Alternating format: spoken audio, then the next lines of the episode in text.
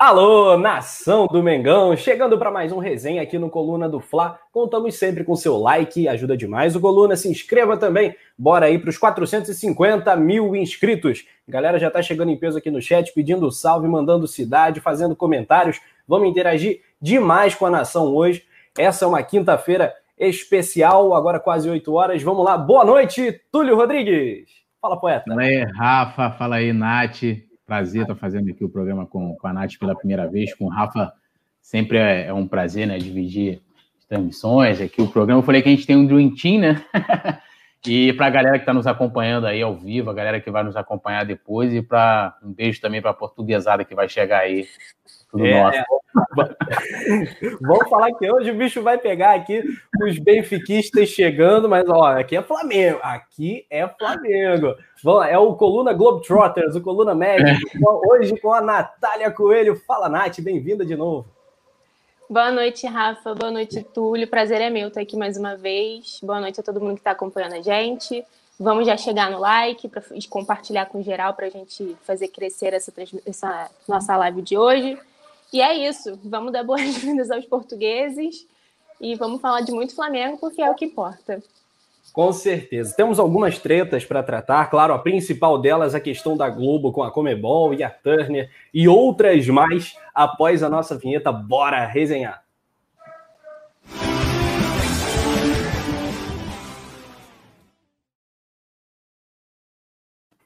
Enquanto a galera vai chegando, eu vou dando salve. Vamos lá, vamos fazer um giro aqui no chat. Momento salve, Wellington Senna, Maria Prazer e Silva. Sempre estarei contigo, Mengo, a nação rubro-negra. É isso aí, um abraço para Maria, para o GS Games Android pedindo salve também. O Fábio Jassa Lucas falando do Cavani, perguntando sobre o Cavani. Vamos falar muito aí do uruguaio também. O Fábio Senna ah, também comentando por aqui, o João Gabriel falando seria demais o Cavani no Mengão. Quem mais? Daniel Games Azevedo, Gomes, Daniel Gomes Azevedo, o Nicolas Eduardo, a Lilian Coelho. Bom, a galera tá comentando demais, interessadíssima na questão do Cavani. Bom, e a gente pode já abrir com esse tema, por que não? Porque o Cavani é um super astro internacional. E eu lembro, ô Túlio, de um determinado momento no futebol brasileiro em que craques europeus que estavam na Europa, a maioria brasileira, né? Teve o Sidorf como exceção, um ou outro, mas Adriano no Brasil, Ronaldo no Corinthians, o Fred saindo da França vindo para o Fluminense, e o Cavani está nesse estágio que esses caras estavam lá uma década atrás. Ele não descarta a possibilidade de vir jogar no Brasil e foi tratado seriamente pelo Flamengo no ano passado. Você acha que o Cavani teria é, assim esse interesse de fato em vir jogar no Brasil? Ele teria vaga no Flamengo para você? Ó, vaga ele tem, né? Agora tem que achar essa vaga lá, mas é, é um grande jogador, não tem dúvidas, menos pro Casagrande, né? O Casagrande considera o, o Guerreiro, Guerreiro, né? Guerreiro, Guerreiro é melhor. Que o, que o Cavani, mas sem dúvida seria um jogador que o Flamengo também poderia é, aproveitar bastante fora de campo, né? Fora das quatro linhas, porque é um cara que venderia muito, muitas camisas, poderia fazer diversas ações de marketing é, assim, sem precedente, né? Atingir também uma gama de torcedores que é um, é um craque internacional e né, ele traz com ele vários admiradores, até torcedores de outros clubes também. É, a gente tem vários exemplos, até mesmo dentro do próprio Brasil, como Romário, por exemplo, um cara que é admira, foi admirado por onde passou é, e seria, sem dúvidas, um reforço. Agora, é uma dor de cabeça que todo técnico, né, e até os torcedores também gostam de ter, né? Tipo assim, pô, onde vai jogar é, o Cavani? Né? Mas teria que ver a questão financeira, porque eu lembro que até quando rolou essa questão, do, quando ele foi oferecido ao Flamengo e tal, do salário né, que, ele, que ele ganha na, na Europa, que é um valor assim absurdo, e parece que ele tem vontade de jogar no Brasil, ele tem essa, né, essa, essa iniciativa de, de jogar aqui no futebol.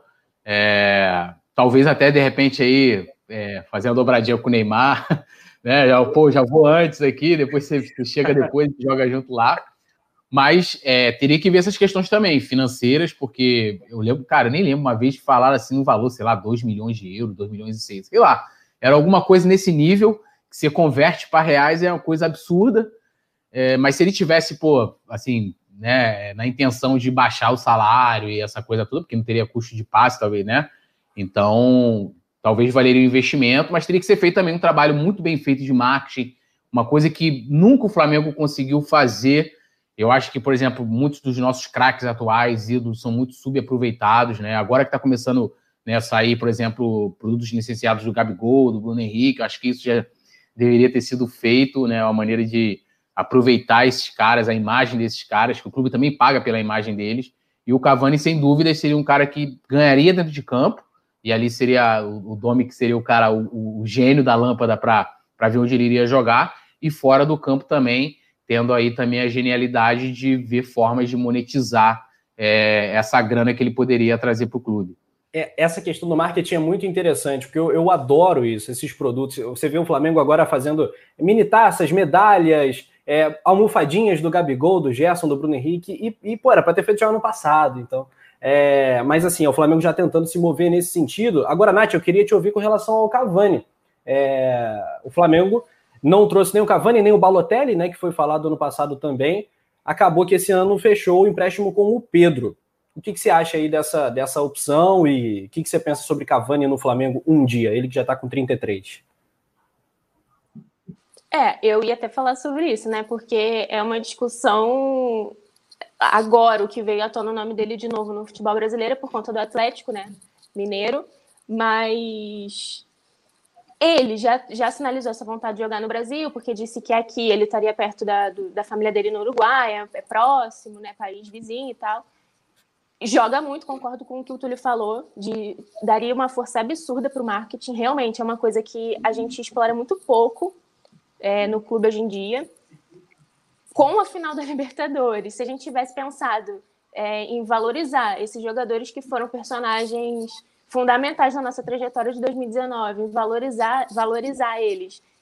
Assim que a gente começou essa com, a, com, a, com o Campeonato Brasileiro, com o título da Libertadores, talvez é, a gente explodisse né, no marketing.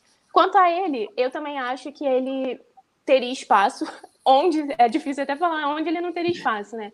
Só que é isso, seria uma dor de cabeça boa. A gente já tem essa, essa dorzinha de cabeça boa ali no, no nosso setor ofensivo. Pedro, Gabigol, Bruno Henrique, a gente está muito bem servido, ainda bem. E eu acho que a gente, com o Pedro, foi uma, uma boa opção pela idade, jovem também, com vontade de estar tá aqui, era o sonho dele, tem correspondido. Então eu acho que se um dia for para o Cavani vir, que venha, vai ser muito bem recebido, mas assim, já também numa idade, né? A gente não sabe de, quanto tempo a gente está falando, ele já tem 33. Então, é uma coisa a ser pensada por conta disso. Será que quando vier, dependendo se vier, vai render o que a gente conhece? Então, é uma coisa a ser pensada também por isso, por conta do valor que ele vale, mesmo financeiro, para o que ele pode render em campo. Sim, a gente ainda vai falar muito do Cavani de superastros aí do futebol internacional que já manifestaram interesse em vir para o Flamengo e que a gente pode, por que não, é, cogitar para um futuro aí a médio prazo, quem sabe, eu acho muito possível pelo momento econômico do Flamengo. O Flamengo hoje é um clube que desperta interesse no mundo todo. O próprio Domi na apresentação falou sobre isso, né? Sobre essa questão do Flamengo ser um time muito conhecido hoje na Europa. Eu queria ouvir o Túlio com relação a isso, se você acha que foi apenas é, uma forma dele agradar a torcida, uma colocação nesse sentido, é, eu vi sinceridade na fala dele, mas vi muita gente, até rubro-negro mesmo, fazendo esse tipo de comentário, apesar de eu não concordar. E o Flamengo está aí brigando para colocar, conseguir registrar no boletim informativo diário da CBF, no BID, o nome dele, para ele já estar tá domingão comandando, aí, estreando o Flamengo contra o Atlético. O que, que você acha, Túlio, dessa questão do Flamengo na Europa e essa fala do Domi especificamente? Olha, eu é, é, falando dessa, dessa, dessa colocação dele, eu vejo o seguinte, que pegando uma fala do JJ, naquela live do Mengão que teve, que teve uma entrevista super bacana dele com a Glenda Kozlovski, em que ele fala o seguinte, o Benfica fez com que eu ficasse conhecido na Europa, né, porque foi o primeiro grande, a grande equipe é, lá em Portugal que ele, que ele treinou, né, e, e ele foi muito bem lá no Benfica, e ele, depois ele complementa, o Flamengo fez com que eu fosse conhecido no mundo inteiro, então só daí da gente ter um europeu, né, do, do do, do tamanho do, do, Jorge Jesus falando, né, é, falando isso, né, afirmando isso, a gente vê como é que o Flamengo está repercutindo lá fora, né? Porque como ele é de fora, ele tem uma outra visão, né, que a gente tem. Para a gente, o Flamengo sempre vai ser maior, mesmo que não que não seja, o que eu sempre tive a percepção de que é, esse lance de interna, internacionalização de marca de que para você levar a sua marca a ser conhecida, você tem que ganhar. Né? Hoje a gente vê muitas crianças no Brasil com a camisa do Barcelona, do Manchester United, do Real Madrid, porque esses times estão protagonizando na televisão, estão protagonizando os principais campeonatos, como o Flamengo passou a fazer a partir do ano, do ano passado, né?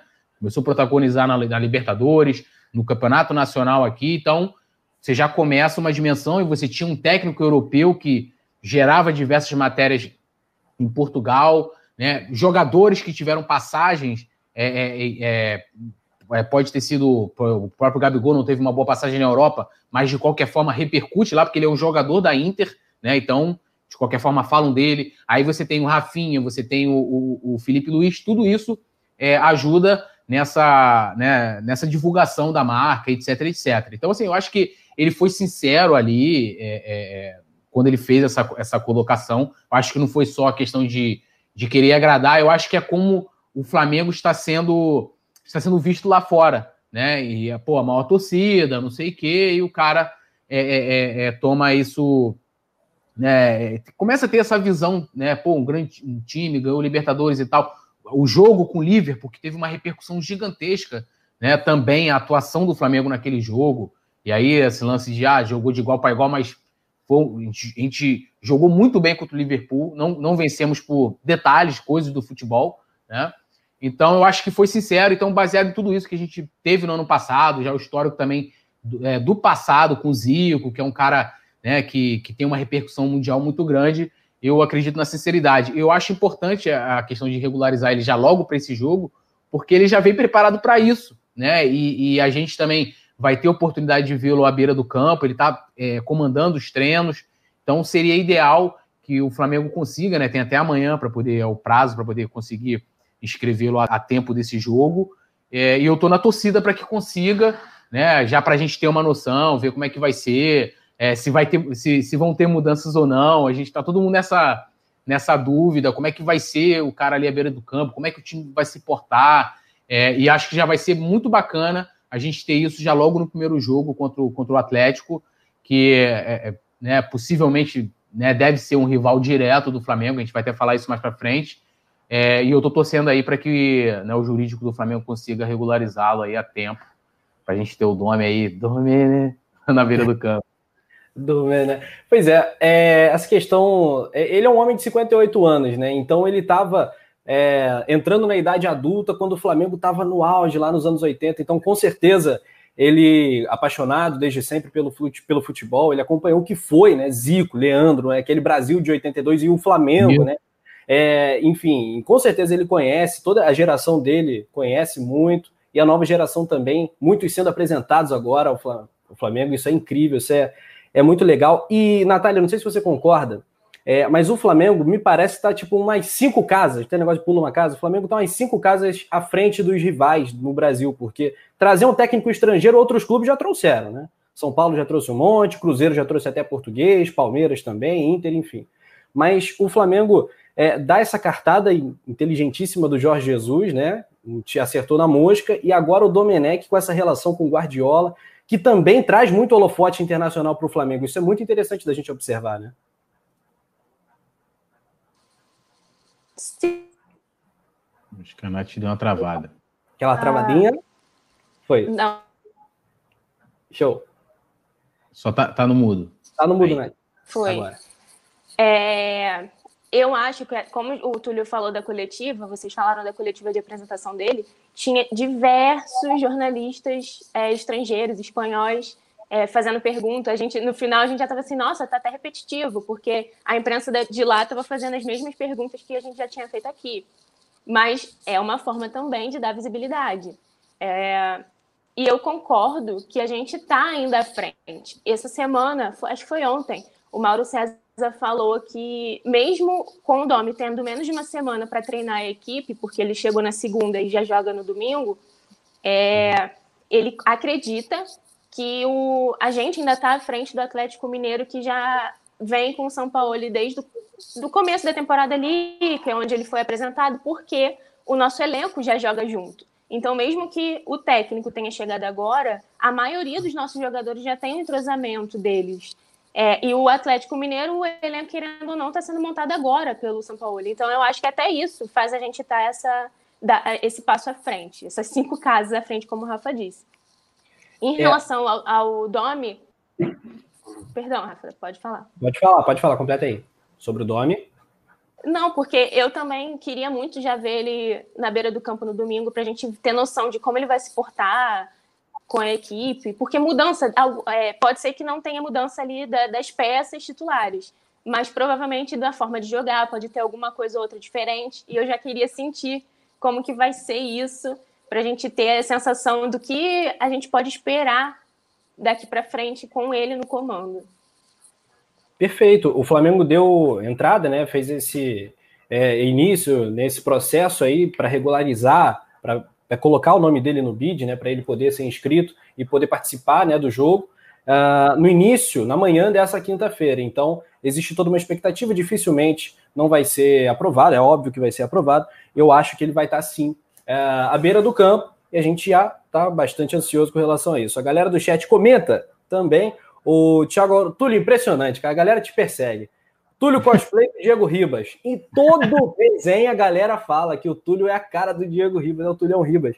Uh, que mais aqui? O Cairo Martins, boa noite. Deixe seu like, essa resenha está ótima. Parabéns, Natália, Túlio, Rafa. Um abraço aí para o Cairo. Galera mandando cidade também. Uh, Alex Barcelos falando, Natália salvando a live, só cara feia. É verdade. Aliás, é, a Nath? Já volta. Uh, galera comentando aqui, Cláudio Nascimento, já cheguei metendo o dedo no like, salve nação. Muito bom, muito bom. Jackson de Nikit, fala Rafa, fala Jackson, um abraço, parceiro.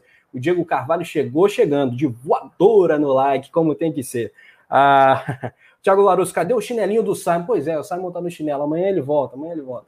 Mas enfim, é isso, expectativa pelo Domi, Domenech, Domenech. Será, Nath, ontem a gente estava fazendo uma. A gente estava discutindo antes do programa, será que a torcida do Flamengo vai decorar a música completa, Domenech, Gabi, Bruno Henrique, Gabigol e Domenech, ou vai ficar no olê, olê, olê, domê, domê? O que, que você acha? Se tivesse torcida no Maracanã. Não, eu acho que a, eu acho que a torcida já é mais do que decorou. A gente só fala é. o nome dele e já, já fica cantarolando a musiquinha. E não é tão difícil, né? Vamos combinar. Que a gente já fala o nome dele e já vem todo o restante. Bruno Henrique, já tem figurinha rolando, pessoal cantando por figurinha, não sei quem, né, Túlio? cantando Porra. música por figurinha. Eu acho que vai pegar se a torcida tivesse nesse momento já podendo ir ao estádio e estourar essa música. Eu tenho certeza. E eu acho que também vão fazer o olê, olê do Amê. Porque também é fácil, vem nesse negócio do Jorge Jesus que deu certo. acho que vai ter uma superstição com essa musiquinha se, também. Eu não sei se vocês viram o, o, o vídeo dos sósias com, essa, com a música. Será que eles gritaram? Muito fizeram que a música é Domenê, né? É, é Bruno Henrique, Gabigol, eles tiraram. Gabigol. É, é, botaram o Diego, aí volta pro Dome, né? Porque eles têm lá o Diego, o Diego Sósia. Eu chorei de rir quando vi, cara. Se a música pegou. O sósia do Arão é o negócio mais deep web possível. Muito engraçado. O sósia do William Arão, ele tá pensando em corpar um pouquinho, né? Comer um bocado e tal. É. Eu acho um vídeo antigo, porque naquele vídeo ali tá o, o sósia do Jorge Jesus, né? O sósia do Jorge Jesus falou que tinha abandonado o personagem, né? Ele ficou meio. Aposentou. desertou lá do, do personagem e, e tava lá atrás, assim, dançando, assim, fazendo um negocinho muito bom. O capítulo do Flamengo é, é demais. Imagina a tristeza do sósia do, do Jesus cortando o cabelo. Pô, minhas madeixas, porque não posso mais ser sósia dele. Uh, bom, então é isso, pessoal. Outro tema muito bacana aqui para a gente falar com a galera é a questão dos mantos, né? Sempre que tem lançamento de manto, a galera já fica agitada e tá toda uma expectativa pelo terceiro manto. Coluna do Fla deu esse furo de reportagem já meses atrás, então a galera que acompanha o Coluna, coluna do Fla.com, já conhece a terceira camisa do Flamengo já faz um tempinho. A produção vai até jogar na tela para a galera curtir. Só que teve um negócio muito desagradável, né, Tulo? Que, né, Tulo, que foi o episódio Centauro, né? Que é. já fez uma. Já teve um problema com o Vasco dias atrás e agora o Flamengo também, eles antecipando o uniforme. Fala aí. É, é, inclusive, vou até convidar a galera que eu falo ali um, um pouco mais de detalhes, que eu fiz um vídeo é, é, dando opinião aqui no, no Coluna, no Coluna do Fla, Coluna do Fla Play, né? Vai lá, que é um outro canal aqui também do Coluna, tem o Coluna do Fla Games, e eu comento com mais detalhes, mas a Centauros, é, que saiu essa notícia também no Coluna do Fla, a Centauros ela vazou, né? Assim como com o Vasco foi pior porque era a camisa de jogo, né? Essa a camisa que a Centauros vazou foi a camisa ícone, né? Que é a camisa ícone referente lá ao Mundial de 81. E isso gerou um certo problema, sendo que eles soltaram uma nota oficial dizendo que, que isso fica a cargo da, da fornecedora, né? Ou seja, jogando a culpa para a Adidas, mas é, né, a Adidas não tem o poder de chegar lá no, no site da Centauros, colocar a venda e tal. Qualquer forma, foi um vacilo e o clube perde, né? De qualquer forma. Sobre o terceiro uniforme, né, que a, a produção estava mostrando aí, eu, eu, particularmente gostei.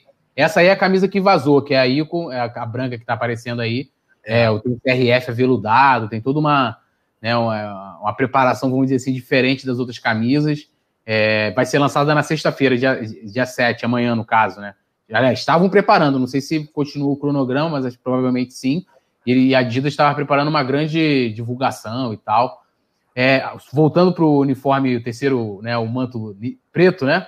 É, assim, eu, vi, eu via muita. O, pessoal lá no Flamengo, né? Eu faço parte lá do, do Conselho Deliberativo, o pessoal é muito conservador, né? É, é, e eu lembro que eu estava na reunião que aprovou o contrato da Adidas, eu ainda não era conselheiro na época, mas eu tive oportunidade, e eles já colocaram que é, é, a proposta deles é o seguinte: primeiro, segundo uniforme, eles vão ali dentro das tradições do, dos clubes, né?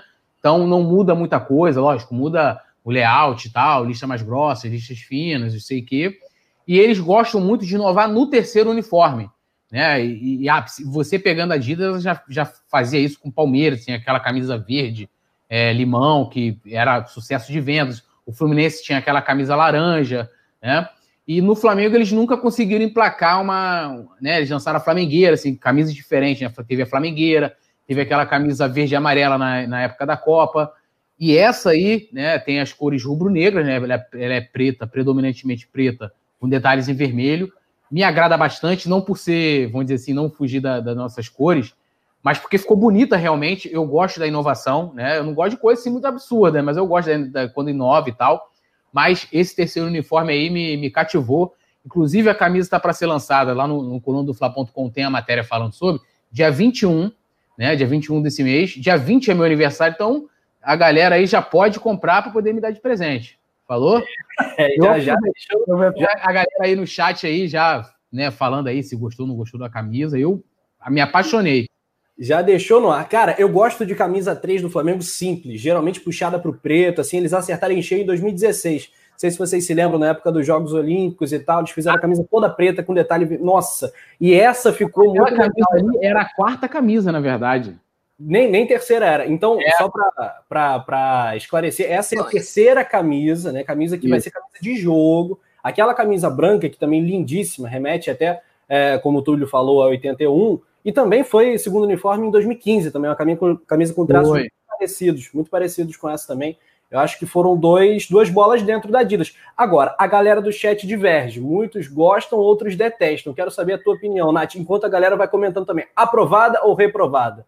Fala, Nath. Não, eu, eu achei lindíssima, super aprovada, achei linda. Eu também gosto das camisas mais meio que limpas, assim, sem muita informação, muita coisa. Tem até aquela que é toda preta, acho que é essa até que você falou, que é toda preta, só com o escudo em vermelho e as listrinhas em vermelho. Eu acho ela sensacional. Eu gosto de coisa mais neutra. O pessoal no chat está falando aqui da, da Tabajara, lembrando daTabajara, falando que foi uma afronta. É, foi olímpicos, realmente. ali foi olímpicos. Ali foi realmente, olímpicos. sim. Não foi. Adidas, não. É. é, não foi, não foi Adidas, mas estão relembrando, né? Outras, outras camisas que foram inovadoras, assim. Mas eu achei essa lindíssima. Túlio, o aniversário é teu, mas tamo aí também, se quiser me dar de presente. mas eu achei ela muito bonita, simples, é, não foge das nossas cores. Eu gosto mais quando a gente tem camisa preta e vermelha ou branca, eu gosto mais também desse estilo de camisa, eu achei ela lindíssima. Não sei o que, que o pessoal do chat tá, tá, tá ali na dúvida. Eu gostei bastante. Túlio, virou, virou conselho aqui, o chat virou conselho também, ah, a galera que. Aprovado, aprovado. Mas é, é assim, e até eu vou até fazer uma crítica para a galera sentir como é que é. A gente chega lá, e assim, o que acontece? Você tem, tá lá na reunião e tal, e eles apresentam lá um protótipo lá no, no telão, né? E, e, lógico, tem toda uma, uma questão de controle para não vazar, né? Justamente para não, né, não ter problemas no lançamento e tal. E ali, cara, assim, uma coisa que eu sinto falta, eu, eu, eu sou muito, eu gosto muito do conceito da camisa, né? Por que, que a camisa é preta? Por que, que ela é, é dessa forma? Né? Por que, que a Adidas desenhou desse jeito? Né? E, e, e isso é muito pouco colocado lá no, né, no, no, conselho. Então, muitas vezes as pessoas votam pela beleza. Ah, eu gostei, eu não gostei. Porque, assim, muitas vezes a camisa pode não estar tá no seu agrado, mas as, o conceito, né? O conceito da camisa, o sentido dela ter sido desenhada daquela forma, ter aquele design, é, às vezes faz com que você aprove, né? Então, a galera muitas vezes lá vota é, é, pela beleza, né? Mas se eu, eu não estava na reunião que aprovou essa, essa camisa, esse manto, mas se eu tivesse lá, eu teria dado meu voto a favor aí, pela galera do chat que eu tô sentindo, que mesmo tendo aqui algumas reprovações, a galera aprovou o manto também. Não, então, aí vamos então à, votação. Vamos às notas, como diz o cara do carnaval, né? vamos às notas, a galera aqui. O Ô, meu... Rafa. Oi, oi, oi. O meu pai comentou no chat que é boa pro Dia dos Pais. Olha só isso. Deixamos a ele que ela vai ser lançada dia 21, já vai ter passado. Já vai ter passado. Seu, Seu Cássio Coelho. Cássio Coelho? Isso, ele mesmo. Aí um, um, abraço, um salve especial. Já fez o pedido ao vivaço para Nath. Agora se vira, Natália. Agora é contigo. Galera aprovando aqui o uniforme. O Ítalo Bergamini falando que tá top demais. A Maria Araújo falando que tá aprovada. O quem mais? O Igor Cortar falando que as do Insta são muito melhores, né? Tem a galera que faz também, né? Os designs das camisas, enfim. A Mari aprovando também, essa tá show. Lilian Coelho, lindo manto. Pois é, eu, eu sou que nem o Túlio, cara. Eu, eu gosto do conceito da camisa. Lembra daquela do Maracanã, amarela ah. também, que até o João Pedro comentou aqui no chat. É, eu, eu acho a camisa visualmente não muito bonita. Flamengo amarelo, eu, eu, eu não gosto muito, apesar da nossa história e tudo mais do amarelo e a de trás. Mas não gosto muito na camisa do Flamengo amarela. Mas tem toda uma história, o mosaico, o degradê do Maracanã. Então Sim. eu aprovaria. Se eu tivesse lá no conselho que nem o Túlio estava, eu aprovaria aquela. E outra, só um, uma, uma crítica aqui. Eu comprei a camisa pela internet achando que vinha o escudo atualizado. Veio o CRF aqui, antigo. Meu irmão, eu tô transtornado. Eu quero devolver essa camisa, porque eu, eu, eu, presto muita atenção nos detalhes, né? Então, essa aí já tá com o CRF atualizado como deve ser, né? Que fique bem claro. Bom, mais um giro de, de salve aqui pra galera. O Jackson de Nikit, Cláudio Nascimento. Bom, a galera aprovou. Então, Túlio, se livrou dessa. A galera concordou aí com você. Alô, conselho do Flamengo, a torcida. Dificilmente a galera critica pra caramba, pô, esse conselheiro tudo aí, não sei o que, pra aprovar isso aí, não sei o que lá. Mas é, é, essa realmente ficou muito, muito bonita. Teve outros também que tinham uma branca que tinha um em, em degradê, assim, sei lá, era, não era degradê. Na verdade, era uma marca d'água do, do, do Sambódromo. Não sei se vocês lembram disso, dessa camisa. Era o segundo uniforme também, maneiríssimo, assim, tinha um conceito lance de, de, na época do Rio, tava fazendo aniversário e tal. Maneiríssimo também que é um conceito por trás de homenagear a cidade do Rio. Então, assim, eu me amarro nisso, eu gosto pra caramba de. Né, eu vejo vários, eu, tenho, eu sigo vários canais de design, é, até internacionais também, que pô, falam do Barcelona, da Juventus. Não, os caras vão mudar um detalhe ali, é porque tem, tem alguma coisa por trás, tem um sentido de por que mudou. Então, isso é muito bacana. Sim, e uma camisa, né, cara, é, é, a forma como o Flamengo vai ser visto mundialmente. Até você ver essa camisa ele está vestindo essa camisa rodou o mundo, essa e a branca, né? com o escudo do, do Remo, enfim. É, é, muito importante, né? Eu acho muito importante a escolha da, da nova camisa e fiquei feliz da Adidas ter voltado né, as listras grossas para esse ano, que acho que é uma coisa que a galera também cobra bastante.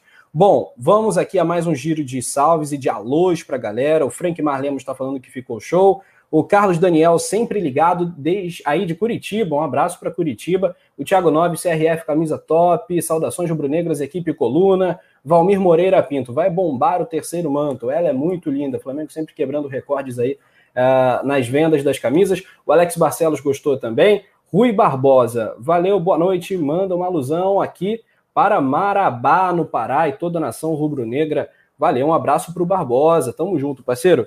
Bom, pessoal, eu queria retomar aquele papo sobre o, o Cavani, né? Que a galera estava bastante oriçada aqui no início do programa, querendo saber, muitos ainda estão com essa pilha de saber que história é essa, porque o Cavani interessa ao Atlético Mineiro, e é até curioso esse momento né, do Atlético Mineiro, é, né?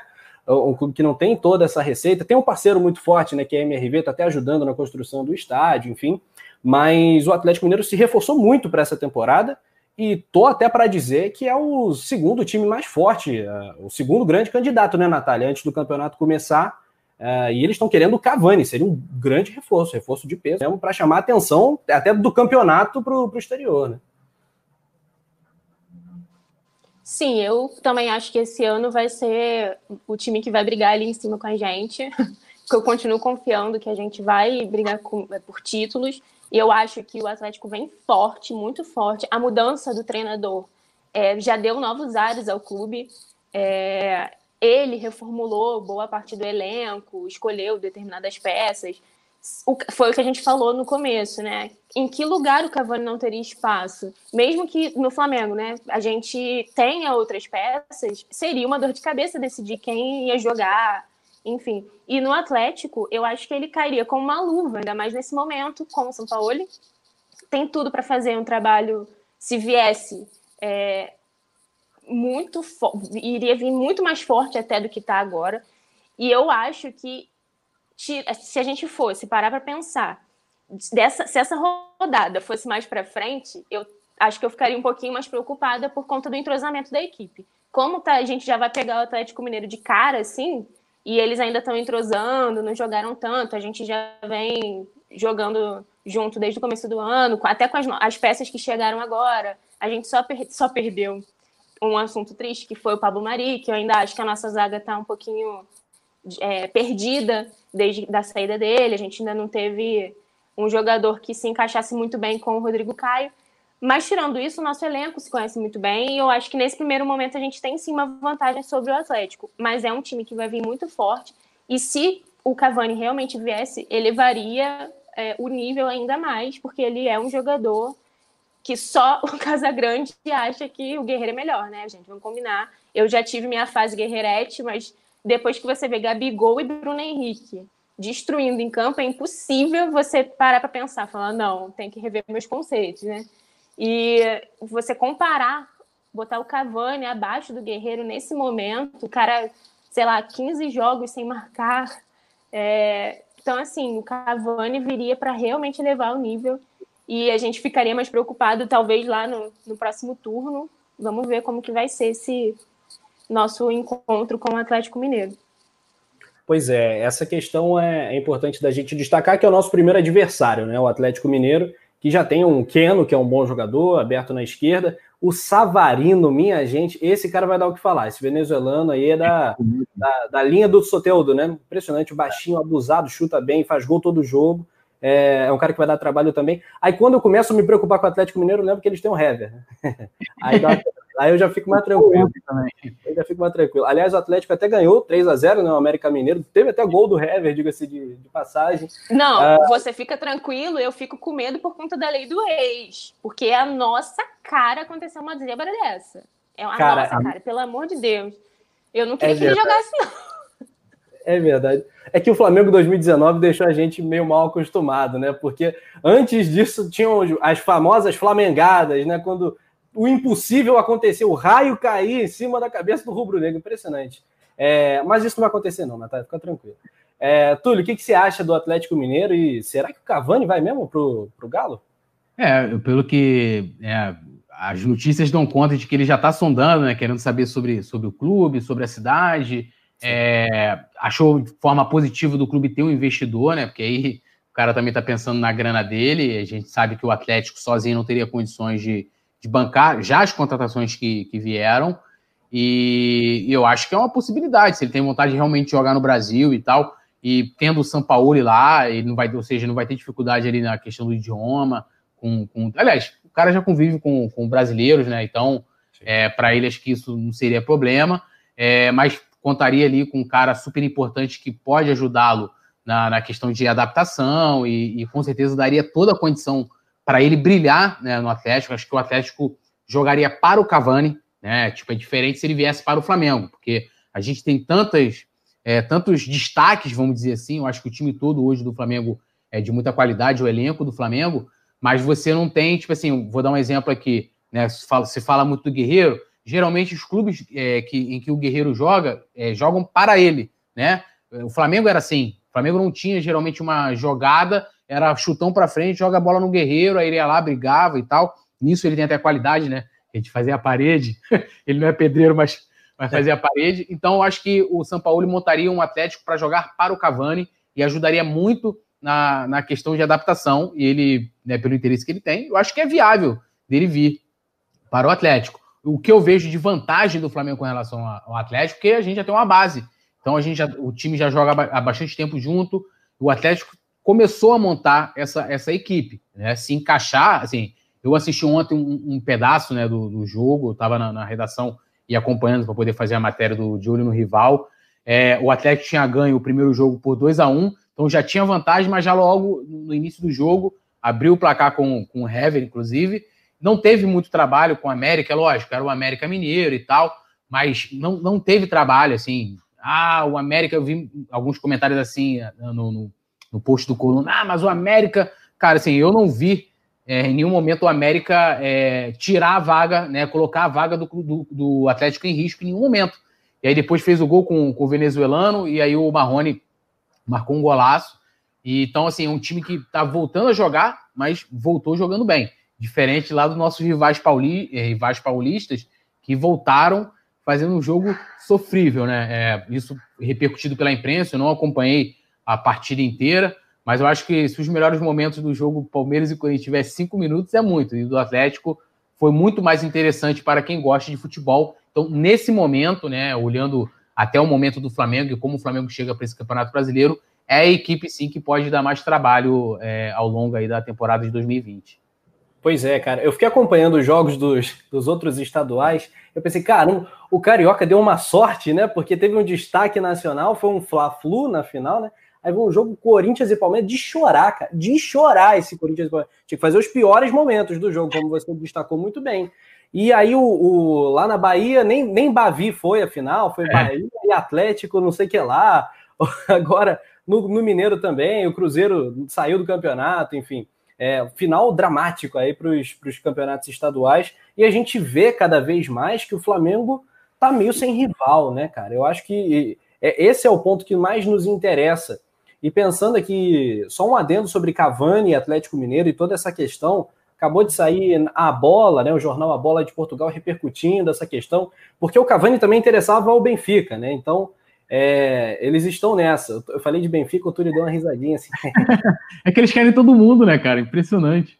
É, o, o, o, Benfica um dia quer o Léo Pereira, segundo é. a bola, segundo, segundo, alguns jornais portugueses. Aí no outro dia ele quer quem? O Gerson e o Bruno Henrique. Aí depois querem, o, enfim, é, agora querem um Cavani. Túlio, o que, que, que, você pode falar aí sobre a galera aí dos benfiquistas? Cara, assim, é, é, eu, estava até anotando aqui os argumentos que eles utilizaram porque do, do, da nossa resenha de ontem. Porque, assim, primeiro, aí falaram assim, ah, eles não falam com base concreta, a gente estava debatendo, que aqui é, é, um programa de debate, a gente não deu notícia, a gente não deu nada em primeira mão, a gente pegou uma notícia de Portugal, que foi repercutida no site do Coluna, e a gente debateu né, os valores que foram divulgados, a possibilidade do, do, do, Bruno Henrique de sair e tal. Isso que a gente repercutiu, uma notícia de Portugal. Então, os, os benfiquistas que estavam reclamando, ah, eles estão falando sem base nenhuma, a gente está falando com base numa especulação que saiu lá de vocês. Está até aí ó, na tela aí, ó, o jornal Record repercutindo ontem o, o, o, o, né, o que a gente falou aqui.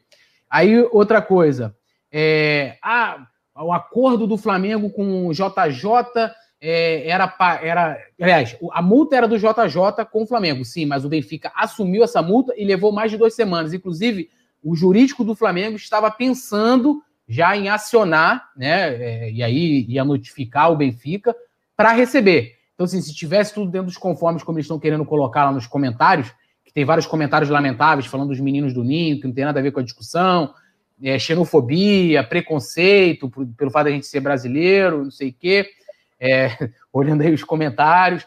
É, então, assim, o Flamengo não pensaria se o acordo fosse, ah, só vamos pagar quando o JJ assinar. Então, por que a pressa do JJ ir embora? Né? O cara vinha aqui buscar, os... então não teria é, o motivo da pressa, né? É, e a crítica também era isso, a, a, demora na multa. A questão do Pedrinho. Aí eu vou falar aqui, ó, Benfica segura pagamento por, por Pedrinho, Benfica, isso saindo de todos os outros portais. Benfica quer adiar pagamento do Pedrinho, porque eles falam que eles estão cheios de dinheiro, que eles venderam alguém ano passado. Ah, vendemos não sei quem por cento e tantos milhões de euros. Deve estar lá no saco azul do presidente deles. Entendeu? Ele não está envolvido no saco azul, porque o cara não tinha um milhão de euros. E se eles estivessem cheio de dinheiro, tá aqui, ó. Ele, só botar assim, ó. Botei assim, ó. Benfica, dívida Pedrinho, no Google. Os benfiquistas, tá aqui, ó. Se eles estão cheios de dinheiro, eles não queriam adiar a dívida com o Corinthians. Entendeu? Então, assim, a gente estava debatendo, inclusive, né, se, se, valeria a pena, se era, se era confiável né, você negociar com o clube que demorou a pagar um milhão de euros e que está querendo adiar o pagamento com o Corinthians. Inclusive, o Mauro César, numa coluna dele, colocou muito bem: Benfica não paga Pedrinho e quer Bruno Henrique Gerson. E é isso. Então, assim, será que eles estão realmente montados no dinheiro? Então, assim, se eles quiserem argumentar em cima do que a gente debateu, de que era uma notícia de lá, do outro lado do oceano, né? De que o motivo deles terem demorado a pagar a multa, se eles estão cheios de dinheiro, porque eles, eles queriam adiar o pagamento pelo Pedrinho. E é isso, a gente vai debater aqui em cima dos argumentos e essas coisas que ele. É a brincadeira aqui que a gente fez, o lance de eu fiz a ligação, né?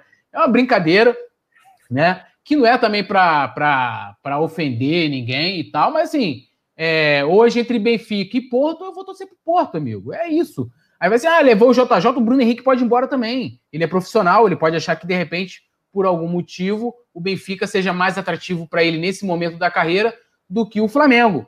Respeito ele, mas eu acho que hoje, esportivamente, o Flamengo é muito maior. E pelas palavras do JJ, ele falou: o Benfica me fez conhecido é, lá na Europa, o Flamengo me fez conhecido no mundo. Então, daí, pelas palavras do próprio técnico atual deles, a gente vê a grandeza de um clube para o outro, né? Então, é, é, com isso aí, um beijo aí. Assim, eu, eu tenho sangue europeu, né? Porque né, eu tenho meu bisavô veio de Portugal para cá, né? Ganhou a vida aqui no Brasil, talvez até fugindo lá da ditadura que tinha em Portugal. Então, é, um beijo aí para meus conterrâneos aí de sangue. É, o lamentável é que em muitos comentários a gente percebe xenofobia, né? E um lado político, enfim, a, a pior a pior parte do ser humano, né? Foi foi demonstrada em alguns comentários. Mas é aquilo, né, cara? O, o Benfica atravessou várias das convenções, né, do que pode ser chamado de ético numa negociação é, ao, ao levar o Jorge Jesus. Se tudo der errado daqui para frente na temporada do Flamengo, o Flamengo teve um problema seríssimo, pode, pode ter um problema seríssimo de planejamento para concluir a temporada 2020. Por conta disso, o Flamengo foi pego de surpresa, um mês após ter renovado seu contrato, e a forma como Jesus saiu foi terrível. E a gente apontou aqui várias vezes: pô, o Benfica no passado fez a quarta maior venda da história, vendeu João Félix por 126 milhões de reais, e era natural a gente estranhar a, a multa demorar a ser paga, né? O Flamengo sempre bastante elegante né, nas falas do Marcos Braz, do Landim, enfim, e a multa nada, nada de ser pago. Um milhão de euros, que não é nada, né? Para um time que recebeu 126 milhões de reais. Agora a gente vai à imprensa portuguesa, vê as piores manchetes sobre o, o, a gestão atual do Benfica. A gente vai ter confiança? Esse time passa que confiança? Nenhuma. Nenhuma. Não é o clube Benfica, é a gestão atual do Benfica. Então isso a gente isso a gente aponta e vai continuar apontando. Agora, amigo, é Flá Porto. Agora é Flá Porto. Acabou, acabou. brincadeira, brincadeira. Calma, calma, Benfica. isso aqui é Mengão, nada de Porto também não. não e, Bom, e, vamos combinar assim. Eu vi também muitos comentários falando que ah, quem é o Flamengo, quem são esses caras e tal. Cara, o Benfica, a última vez que o Benfica protagonizou a nível continental, ou seja, a nível Europa foi nos anos 60, que devia ser o quê? Coisa? Eusébio, sei lá Eusébio, o quê. É. É, os nossos pais não sonhavam nem nascer. Né? Então, assim, os caras para chegarem ao patamar do Flamengo, que fez o Jorge Jesus ficar conhecido mundialmente, tem que cavar muito, filho.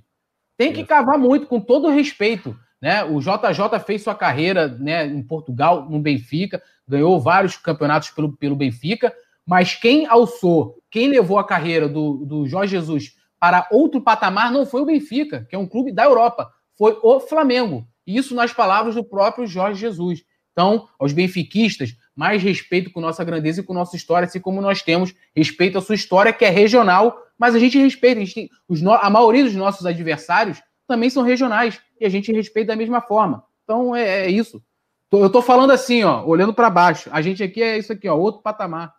É isso aí, dá essa carteirada mesmo, bolha. Boa, boa. E eu falei 126 milhões de reais, claro que são 26, 126 milhões de euros, é a venda do João Félix, uma das maiores da história do futebol, e gerou toda essa suspeita por nossa parte. E claro, é outra coisa, aos benfiquistas mais é, nervosos, né? Marcou amistoso Flamengo e Benfica. Vem jogar é. aqui no Maracanã contra o Flamengo. Vem jogar. E o Bruno Henrique seria titular do Benfica, sim, senhor. E seria titular da maioria dos grandes clubes europeus, porque ele é um craque de bola. O Bruno Henrique é um caso atípico do futebol mundial. Vá ler a história do Bruno Henrique, a, a forma como ele surgiu, né, do futebol. Nem pelas categorias de base o Bruno Henrique passou. E ele veio desabrochar. Aqui, a temporada que ele fez pelo Flamengo em 2019 é algo assustador. Bruno Henrique e Gabigol é algo que desde Romário e Bebeto não se via no Brasil.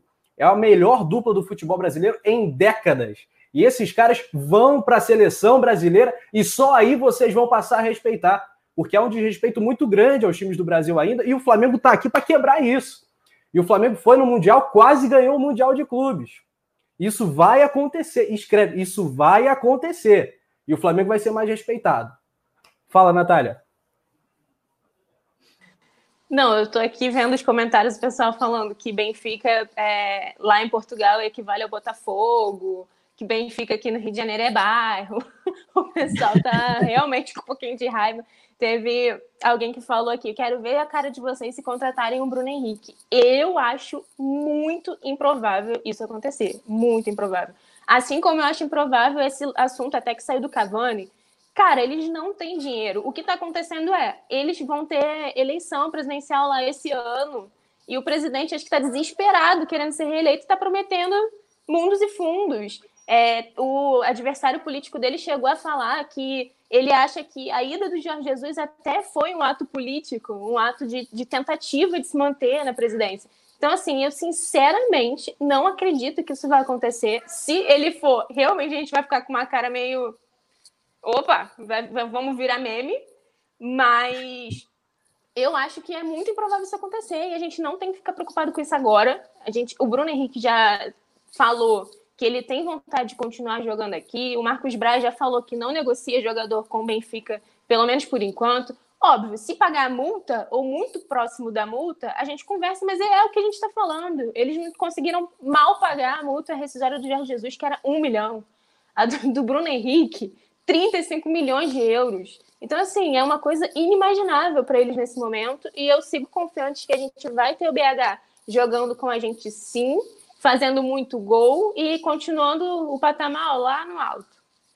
Sim. Inclusive, é, é só, só para complementar o que a Nath falou do, do lado adversário, lá do, do atual presidente lá na eleição do Benfica, ele falou que o, o, salário do JJ, que está indo ganhando menos, ele falou até isso na coletiva de apresentação dele, está ganhando menos do que ganhava no Flamengo, de que o salário que ele está ganhando lá, é, o Benfica não teria condições de pagar aquele valor do contrato, né, o, o, valor do contrato inteiro, que talvez se ele ganhasse, isso chegou a ser repercutido na imprensa, de que ele poderia considerar é, desfazer esse contrato com, com o JJ. Então, assim, como é que um clube que está nadando em dinheiro, como eles querem colocar, é, não consegue é, pagar um técnico que ganhava menos do que aqui no Flamengo? E aí o Flamengo quer, né, aqueles comentários, né, porque a gente é brasileiro, é, né, então assim, mano, os contrafatos não há argumentos. Então, é isso. Não, eu, eu quero falar aqui que estão falando no nosso chat para o Benfica levar o Lincoln. É, não, o Lincoln ninguém quer. quer levar alguém, leva o Lincoln. Não, o Lincoln ninguém quer. É, o Lincoln. E aquilo, né, Túlio? As pessoas vão no estereótipo. Eu sou brasileiro, não sei sambar. O Túlio sabe sambar muito bem. É, enfim, é, é, brincadeira, que a gente teve que ler. Agora, é. o coluna do Fla fica muitíssimo honrado porque fomos além É. Fomos na Europa, fomos aí manchete no Diário Record de Portugal. Isso é algo que me deixou muito honrado. Não foi a manchete que eu gostaria, né? Brasileiros debocham do Benfica. Não foi. Eu gostaria que fosse diferente. Gostaria que fosse diferente, jornalisticamente falando. Agora, uh, que, que existe toda uma questão de polêmicas acerca aí do, do Benfica, tem eleição, então é chuva de especulação mesmo, enfim mas aqui a gente está para tratar de Flamengo. E a galera do chat comenta e comenta muito aqui. Uh, o Flamengo acima de tudo, comentando. Thiago Larusso também, Benfica, leve o Lincoln. O Luan Medeiros, JJ está com salário menor, porém a possibilidade de luvas pode chegar a ganhar mais que o Mengão. É aquilo também, botaram 4 milhões de euros se ganhar a Champions League, me parece, né? Pô, Tulho, Tulho, Tulho. Cara, assim, não dá, Você né? fala ou eu falo? Você, você fala ou eu Pode, falo? Eu deixar vai fala. Disserte, Rafa, disserte. Não, não vai ganhar Champions League, né? Pô, não vai ganhar, não vai ganhar. Enfim, a Mari Araújo também, comentarista Túlio Rodrigues do Coluna do Fla, diz que dinheiro do Benfica está no saco azul do presidente. É, pode ser a próxima manchete dele lá, pô. Aí, ó. É. E agora o Cláudio Nascimento. Parabéns, Coluna. A meta agora é atingir voos mais altos. Serão notícia na Espanha. É a meta, né, Túlio? Pô, eu quero ver a narração do Rafa fazendo a narração do gol do Mundial repercutindo mundialmente. E saindo é. lá, em, lá em Portugal. O gol do é. Mundial. Gol do Bruno é. Henrique. É, gol do Bruno Henrique. Gol do Bruno Henrique. Não, boa, rapidinho. Só pra gente deixar claro assim, é, é, o Bruno Henrique pode pegar isso aí, de repente chegar uma proposta lá e ele falar, olha, eu acho melhor sair. É, a questão, assim, a, lógico, a gente tem a nossa vontade de torcedor, de que a gente queria que aquele time de 2019 fosse eterno, assim como o time de 81, é, é, mas isso envolve também a vontade do jogador. Eu acho que esportivamente por todo o contexto né, que a gente já colocou aqui, né, do, do patamar de um clube para o outro, né, é, para o Bruno Henrique, eu acho que seria, ele estaria andando para trás na carreira. Lógico ele tem vontade de fazer o pé de meia, mas se o JJ for para lá para ganhar menos, eu não acredito que ele vá ganhar mais do que ele ganha aqui no Flamengo. É isso. Perfeito, perfeito. Outros comentários aqui da galera interagindo. O Thiago Larusso, Benfica, leva o Simon. Simon aqui, coitado do Simon. Ah, sempre sobra para ele. Cláudio Nascimento, narração do Rafa, o Brabo tem nome, Bruno Henrique, assistência do Cavani. Opa, seria bacana. Uh, Max Machado, jogos do Flamengo vão passar na Globo? A gente vai falar bastante sobre isso, é o nosso próximo tema, aliás, sobre a questão das transmissões, principalmente da Libertadores, mas também do Campeonato Brasileiro, que já começa nesse fim de semana. Uh, João Pedro Romão, caso a ida do Cebolinha ao Benfica se confirma, a perda para o Grêmio será tão grande quanto a do Dudu no, no Palmeiras, favorecendo mais ainda o Flamengo durante o ano. Essa é outra questão para a gente observar, né, Natália? Os adversários do Flamengo se enfraquecendo. O principal destaque do Palmeiras saindo, agora o principal destaque do Grêmio também indo para a Europa. Nós agradecemos, né?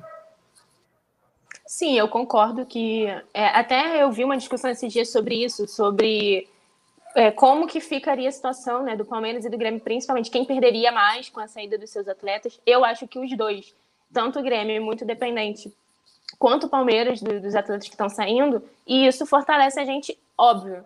É, enquanto a gente se, se fortaleceu, é, trouxe outros jogadores, é, fica, permanecemos com a base de 2019 e trouxemos outros jogadores, como a gente falou, a nossa única perda mesmo assim, foi a do Pablo Mari a gente está vendo os adversários perdendo jogadores que fazem toda a diferença no estilo de jogo, é, na parte ofensiva.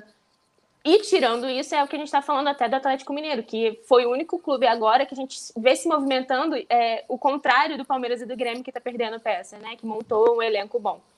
E eu acho, é óbvio que a gente agradece, é menos, menos uma preocupação ali com a gente, pra gente, né, no caso. E eu acho que o Palmeiras e o Grêmio esse ano não vão ficar nem à frente do Atlético Mineiro. Eu acho que a nossa briga vai ser diretamente com o Atlético Mineiro, ainda mais agora, com a saída do Dudu e do. Esse, como que é? Do. Cebolinha. Do Cebolinha. Ué. E assim, ele, a gente ainda também nem tem certeza, né, dessa negociação do Cebolinha. Ainda por enquanto, ainda não foi confirmado confirmado interesse. Até surgiu o assunto hoje do Renato falando que ficou chateado do Jorge Jesus ter pedido, o Cebolinha e tudo. Mas eu acho que para a gente, a gente tem que se preocupar com o que a gente tem que fazer, fazer o nosso, fazer bem, continuar fazendo um trabalho bem feito, e é isso. Sim, é, e Túlio, eu estava até vendo uma avaliação feita pelo GE dos elencos dos times para o Campeonato Brasileiro, e o Flamengo com ampla vantagem como favorito. E aí, a partir dos critérios que são foco, momento, casa, elenco, retrospecto e finanças, é, eles colocaram o Flamengo como grande favorito e, na sequência, Palmeiras, Grêmio e o Atlético Mineiro apenas na quarta posição, dividindo aí com o Corinthians. Tu acha que é mais ou menos isso mesmo? Ou, ou o Atlético, como disse a Natália, já pode estar na segunda colocação aí de favoritismo? Então, talvez eles é, assim, tá todo mundo parado, né? Então, né, antes, vamos dizer assim, da gente ter toda essa questão que a gente está vivendo no momento da pandemia, de paralisar futebol, talvez a análise tenha sido feita em cima disso. Eu acho que hoje, olhando atualmente, é, o Atlético está na frente, porque assim, O Dudu pro Palmeiras era como um motor, cara. Tipo, né? Era o cara que ditava a equipe, era, era o destaque, né? É, é, é por exemplo, é diferente, mas o Flamengo perdeu o Bruno Henrique. Cara, assim, é uma grande perda. Mas a gente tem como repor de qualquer forma. Ah, pode não ser mesmo, mas a gente tem como repor. Agora, quem vai entrar no lugar do Dudu no Palmeiras? Não tem. A mesma coisa o Cebolinha. Pega o Flamengo e Grêmio no passado. Né? O jogo lá, por exemplo. Quem, quem era o, o, o, Qual o jogador que dava mais trabalho para o Flamengo? Era o Cebolinha. Ele era o desafogo, era o destaque, era o cara que, que era o motor do time, vamos dizer assim, e de muita qualidade. É um grande jogador, assim como o Dudu também no Palmeiras, apesar de ter os comportamentos meio. Né, que a gente que não agrada muito, mas é, é, é, são grandes jogadores e destaques essenciais dessas equipes, né? Que não tem é, para repor, não tem peças de reposição. Então, acho que são perdas que deixam o Atlético, e assim, se eles trouxerem o Cavani, é, é, e aí sim, coloca o Atlético num nível de distância. Eu acho que o Flamengo, né, por todo essa, esse, esse critério que, que a matéria utilizou para colocar o Flamengo, é, ainda tem mais que a gente voltou antes, né? E de qualquer forma, isso é uma vantagem. A gente está treinando há mais tempo, a gente, tá, a gente começou a jogar há mais tempo, isso tudo conta também, né? Isso vai contar em algum momento, questão física, é, questão de, de ritmo de jogo, isso tudo conta, né? Então o Flamengo larga na frente, já com todos os critérios que a matéria destaca, e mais isso, né? A gente, a gente, foi, a gente foi o primeiro a voltar e tal. É, então, assim, é, como eu, eu, falei aqui, acho que foi ontem, o Flamengo só perde o Campeonato Brasileiro ou por questões é, externas, né? Tipo, é, jogos em sequência, questões físicas, perder jogador para convocações, lesionados, ou para ele mesmo, de ter algum problema é, interno de que possa prejudicar o clube para não ganhar o Octa, né? Vai ser até difícil, né? Octa, né? O Hepta já era mais, né? Mais, como é que se fala? É, foneticamente é, é, agradável. Octa já é mais que Octa campeão, né? Como é que vai ser isso aí? É, Octa, depois Enia, depois Deca. É, rapaz, aí vai ficando mais difícil. É o Flamengo dificultando. Até para poder botar nas, nas, músicas, né? Para soar legal. Como é que vai fazer, né? é verdade. Vai atrapalhar. O brasileiro já ganhamos oito. Não, não vai é. rimar. Vai ter que mudar a rima. Vai, vai ter, que, que mudar a rima. É isso aí. Fala, Nath. Não, é isso, eu concordo com o que vocês estão falando. O Túlio acabou de reforçar um pouco do que eu disse, da análise do Atlético Mineiro ser com esse cenário que a gente tem no momento, né? A gente tem que pensar no agora, do o que aconteceu antes, né? De como os times estavam antes, agora nesse momento, não conta muito, porque todo mundo ficou muito tempo parado. Realmente, eu acredito na nossa vantagem por ter começado a treinar primeiro, por ter começado a preparar os jogadores antes de todo mundo. Não acho que isso vai nos pressionar, porque foi uma. A gente brigou muito até, né, para ter esse treinamento antes de todo mundo. Foi uma coisa que deu certo no Carioca. Até eu estava brincando no outro dia com um amigo falando que quando o Fluminense achou uma forma de jogar contra o Flamengo, porque a gente não jogou muito bem os Fla-Flus, a gente vem com um técnico diferente que ninguém sabe como vai ser. Então, tudo que haviam planejado para parar o Flamengo com o Jorge Jesus não vai funcionar agora, eles vão ter mais um ano aí para tentar entender como vai funcionar o nosso estilo de jogo e tentar parar a gente. E eu continuo muito confiante de que a gente vai sim ficar ali em cima e que o Atlético vai ser. Estão falando do Atlético Paranaense por conta da Supercopa do Brasil, que jogou contra a gente, que achou que fez um jogo de, igual para igual, mas eu ainda acho que o destaque desse ano vai ser o Atlético Mineiro. E, e é isso. A, a Mari estava falando que acha. Acho que o Palmeiras, né, Mari, que você comentou aqui, perde muito mais sem o Dudu do que o Cebolinha sem o Grêmio. É, é isso mesmo, a Mari falou assim: Palmeiras perde mais porque não tem reposição para o Dudu e é um time desorganizado. O Grêmio perde, mas tem reposição que já jogaram no time e é bem mais organizado. Eu concordo com ela. Eu acho que se for parar para a gente analisar esse, esse cenário assim, realmente o Palmeiras vai perder mais. A gente se reforça com as perdas dos, dos nossos adversários, porque são bons jogadores. E é isso, vamos para cima deles, ver o que, que vai dar aí agora com o Domi também. É, o Grêmio, bem ou mal, bota o PP. O Palmeiras perde o coração e a alma né, do time nos últimos anos, né? O Dudu, que é acaba sendo esportivamente um dos maiores ídolos até da história do Palmeiras, né? É. Dois, dois, brasileiros, uma Copa do Brasil com eles. Muitos comentários inteligentes, aliás, ó, tô tirando meu chapéu para a galera do chat, sensacional o chat de hoje. Uh, o João Paulo Romão, com ótimos comentários, falando: ninguém está dizendo que o Santos está fazendo o curso do Cruzeiro completinho para cair. Lembrando que apenas três clubes ainda não conhecem né, esse gosto amargo da Série B, né, ainda não se abraçaram com o fantasma da Série B. São exatamente Flamengo, no nosso Mengão, São Paulo e Santos. Eu tô para dizer que o Santos, dos três, é o que está mais próximo, né? É, tem temporadas excepcionais, né? Excepcional, exceção, né? Do Santos. Então é, vem a época do Neymar, a época do Diego, do Robinho e tal. E no mais, assim, o Santos já passou alguns perrengues e vive um problema financeiro, vive um problema político, enfim. É, você acha que o Santos pode cair ou é demais, Turo? Ou, ou o João forçou aqui? O que, que, você acha? Não, assim, possibilidade sempre há, né? É, ainda mais é, porque aquilo que a gente fala com relação ao Flamengo, e quando eu comecei a cobrir a política do clube, eu escutava muito isso, Márcio Braga, Hélio Ferraz, que foram presidentes do clube, eles falavam assim: olha, tudo que a gente faz em campo, é, fora de campo, né? Tudo que a gente faz, a decisão que a gente toma, isso reflete no campo, né?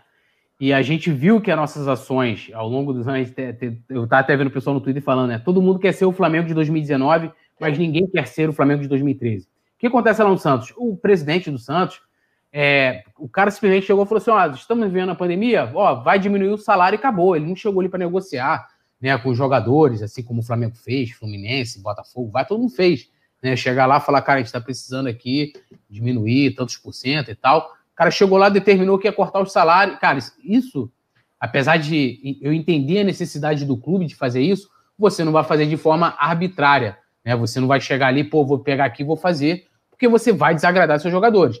É, é, então, assim, o jogador que tiver a oportunidade de sair, ele vai sair. E se for jogar, não vai jogar contente, né? Só aí você já tem um jogador desmotivado. É, e, e, o clube está com vários problemas financeiros né, para poder cumprir as suas obrigações. Cara, não à toa, o próprio Gustavo Henrique. Você acha por que o Gustavo Henrique é, preferiu vir para o Flamengo?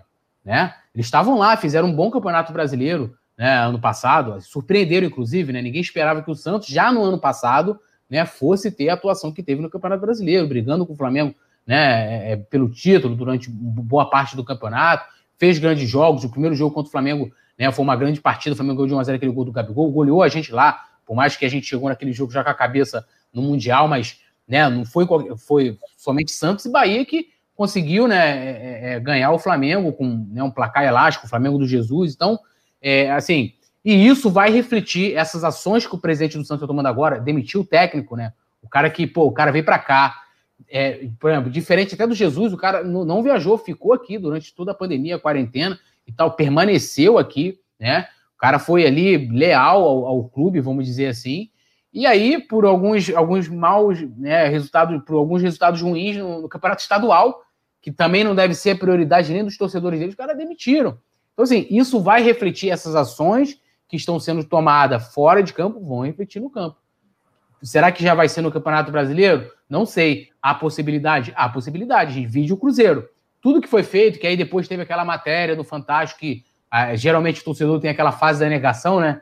Ah, que não sei o que, quer, xingar o, o, jornalista, né? Que é somente o intermediário da notícia. Ele não tem nada a ver, ele está reportando, né? Então, as ações que o Cruzeiro teve fora de campo refletiu dentro de campo. E não duvido que isso também possa acontecer com o Cruzeiro. Ah, é, o Flamengo teve as boas ações, teve vários erros, as gestões do Bandeira, do Landim também, mas a gente teve mais coisas positivas, né? 99% positivas do que negativas, e a gente começou a colher tudo que a gente fez fora de campo, inclusive nós, torcedores também, a gente começou a colher ano passado, está colhendo esse ano também, e eu espero que a gente colha aí por muitos anos e que essas coisas boas continuem sendo feitas.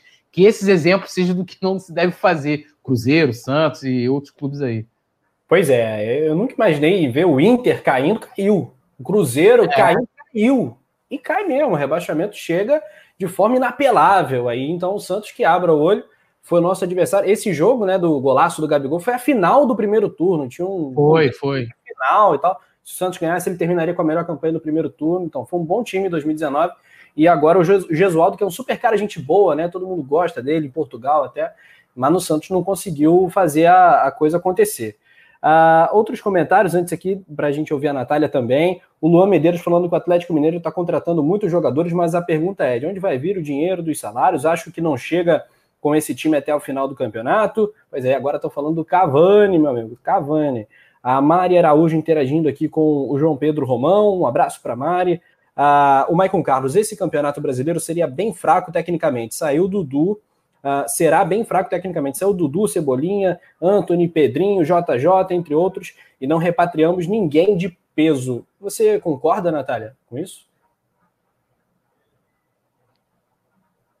a gente vai ter sendo um campeonato mais fraco, enfraquecido em relação ao 2019. Eu acho que o Flamengo 2020 é até melhor que 2019. O que, que você acha?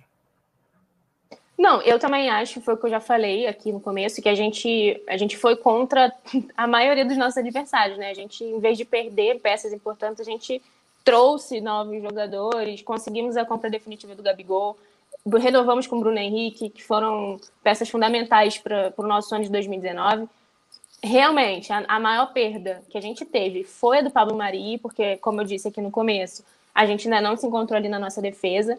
Mas eu acho que 2020 a gente está sim com um elenco melhor, que sabe o que tem que fazer e que vai depender muito agora do que vai ser implementado pelo Domi. E é o que a gente está falando da nossa curiosidade de ver como que vai ser esse primeiro jogo, de ver como que ele vai começar a atuar, se ele conseguir estar tá à frente do time do domingo já, que eu espero que sim. E eu acho que realmente a gente continua com uma vantagem sobre os adversários e, e na verdade, está cada vez aumentando mais. Se a gente for parar para analisar, né? Que enquanto eles estão perdendo, a gente se reforçou. Temos um setor ofensivo incrível, que foi o que o Túlio falou. A gente não quer perder o Bruno Henrique, mas é uma peça que a gente tem até a reposição para o lugar dele. Quando ele não pode jogar, ou o Gabigol, a gente tem o Pedro, tem o Michael, que tem entrado bem. Então, eu acho que a gente vai sim se manter ali na briga. É, os adversários vão ter um pouco de trabalho com a gente, principalmente se o Domi fizer esse time continuar jogando o que sabe jogar. Eu acho que o que aconteceu no Carioca, no Fla-Flu, que a gente viu um time mais apático e tudo, tinha muita interferência externa nos bastidores, que a gente não, não tem conhecimento. Mas eu acho que a, a possibilidade da saída do Jorge Jesus, todos esses rumores, já influenciaram o time ali em algum momento. Então, eu acho que é uma coisa que passou. Ele já tem consciência que foi um ciclo encerrado e é pensar no que vai fazer daqui para frente. E um elenco qualificado a gente tem. Então, é, é pensar nisso e fazer a nossa zaga. Internet da Nath deu ruim.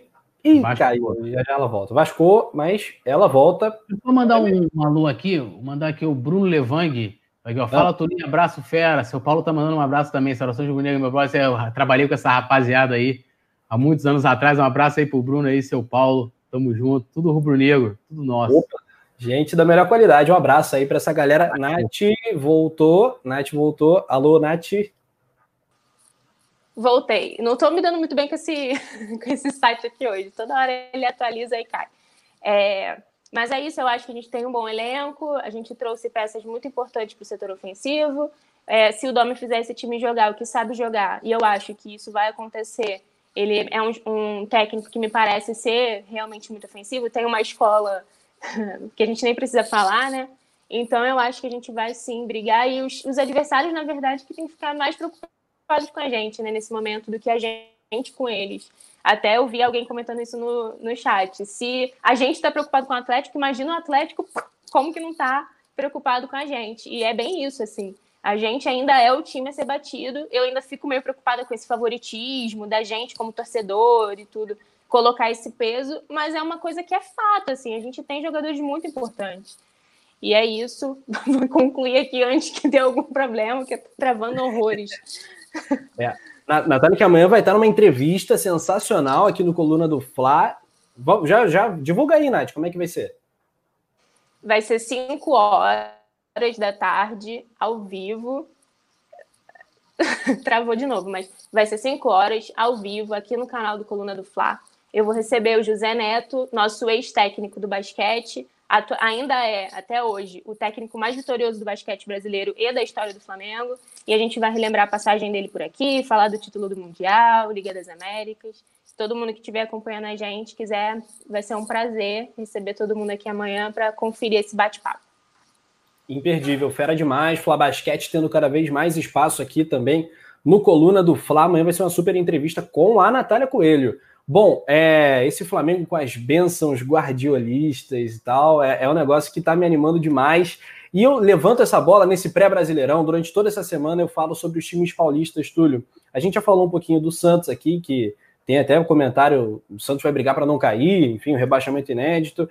A gente ainda não falou do Corinthians e do São Paulo, que são outros times aí que, se não são favoritos ao Campeonato Brasileiro, são times que sempre chegam e que não pode dar muito espaço para chegar, que também são times importantes. Agora, eu olho para esse jogo Corinthians e Palmeiras, amigo. Eu falei, o Corinthians, se beliscar uma Libertador, vai ser um milagre. Sabe, hecatombe, não. Não, é não vai acontecer. Tem o Gil, tem o Cássio e olhe lá, o jogo acabou, né, Não, e, e, a forma de jogar, assim, é um, é um, tipo de futebol que não me agrada, né? Eu não sei os torcedores, torcedores deles, acho que é lógico, né? O time que nos últimos anos, né, o, o Corinthians, acho que é eu não consigo ver. É, acho que o Palmeiras também no segundo rebaixamento, mas o Corinthians foi um time que caiu e subiu e conseguiu né, se, se organizar, se manter no topo, né? Vamos dizer assim, não ganhou todos os anos, mas né, veio protagonizando bastante no futebol brasileiro. Então, é um time que, mesmo com a equipe fraca, ele se acostumou a sempre brigar pelo topo, né? Mas assim, é um futebol sofrível, né, cara? Assim, é, é, é um negócio que eles não merecem, né? Pelo futebol, para quem gosta de futebol, nem se classificar para Libertadores hoje, mas é sempre um adversário né, complicado, né? E aí tem todas as questões também extracampo que envolve, e aí a vantagem que eu acho que todos os adversários têm, e que vão ter com o Flamengo também, é a questão deles não terem a, a torcida do, do, lado, né? Como vai começar aí o campeonato sem, sem os portões fechados por conta da pandemia, eles devem sentir muita falta também, assim como o elenco do Flamengo, da torcida.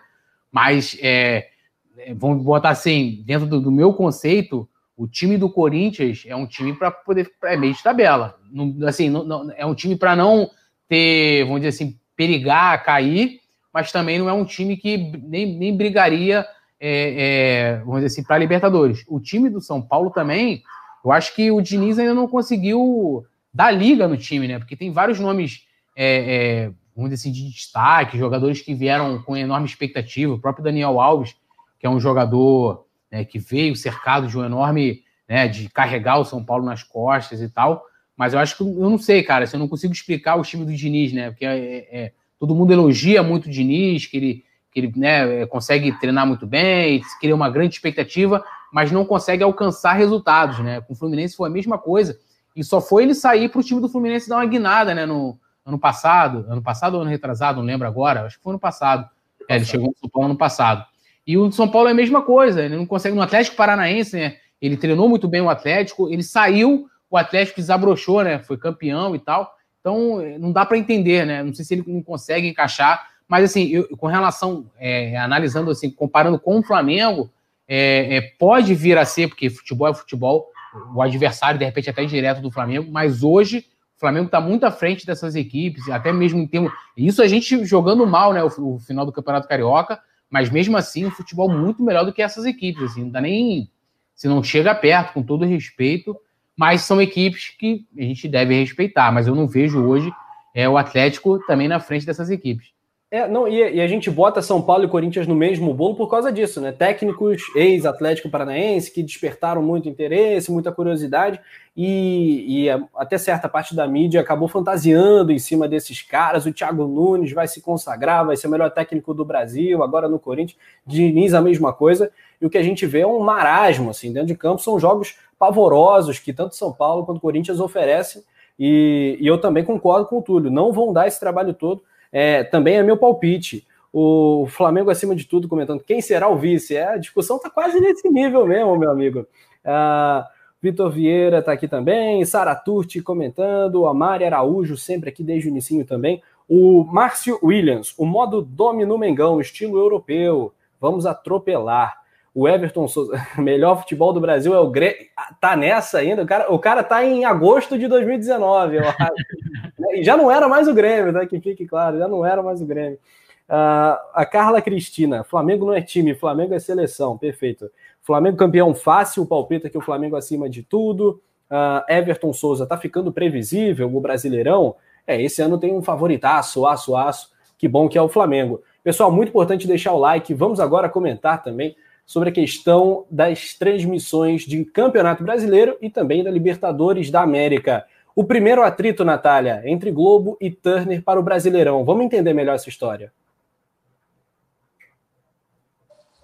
É, na verdade, era uma coisa que a gente até comentou aqui, eu já esperava um pouco que fosse acontecer isso, da, por conta da medida provisória, toda, toda a novela que a gente viveu com a transmissão do Campeonato Carioca, eu imaginei que fosse resvalar no Campeonato Brasileiro de alguma forma.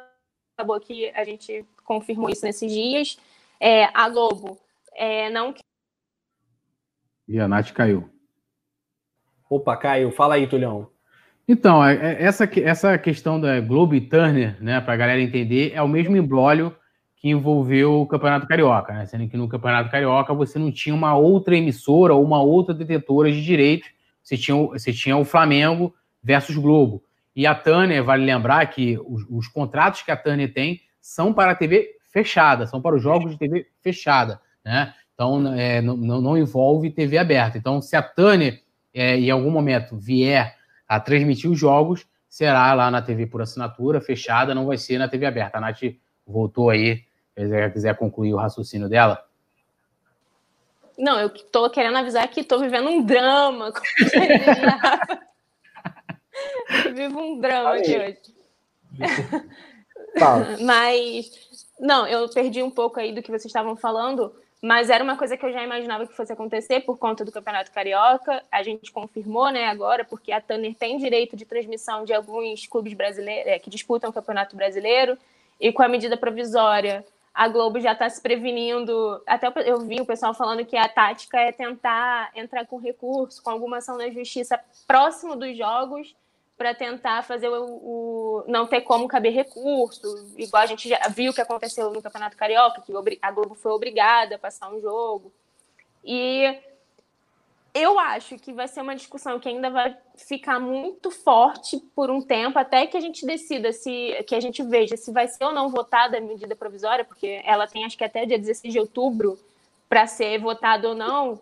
E até que isso se resolva ou de forma definitiva, ou que ela caduque para de ser válida, a gente vai continuar com essa briga.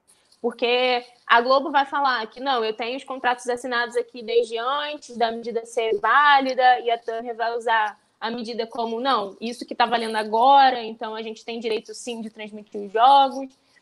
A gente ainda não sabe, não tem previsão de se a medida vai ser votada ou não, então eu acho que vai ser uma discussão que vai durar ainda um tempo. E é aquilo, quem perde nessa briga toda acaba sendo torcedor, porque a gente fica vivendo esse drama na, nos quesitos da, da transmissão também. E às vezes a Globo cancela algum jogo, já está querendo já assim, de contrato com a Libertadores, que aí é um outro assunto que a gente vai falar, é, que aí também tem um pouco mais a ver com grana, não tanto com direito de transmissão. Mas é quem perde acaba sendo a gente, né? Que fica vendo aí as alternativas de Micujo, aí tem que de repente pagar alguma coisa. A Tânia já é uma, um canal fechado, então já também é para um nicho específico de torcedores, assim como o Premier. Então é complicado, né? A, a Tanner entende que essa MP é válida para transmitir os jogos que o Palmeiras, o Santos, o Bahia, o Internacional, o Atlético Paranaense, o Curitiba, o Ceará e o Fortaleza forem mandantes, independente de quem sejam os adversários.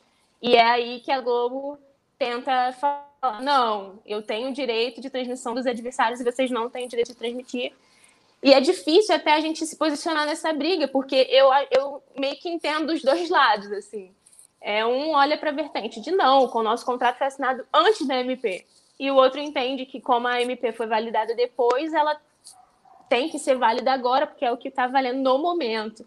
Então é uma discussão muito complicada. Eu espero que se resolva e que a gente consiga ver muito o Flamengo, é, tanto na TV aberta, que é uma forma da gente ter acessibilidade é, para a maioria dos torcedores, quanto se for o caso na TV fechada, porque é melhor do que não ter transmissão de alguma forma.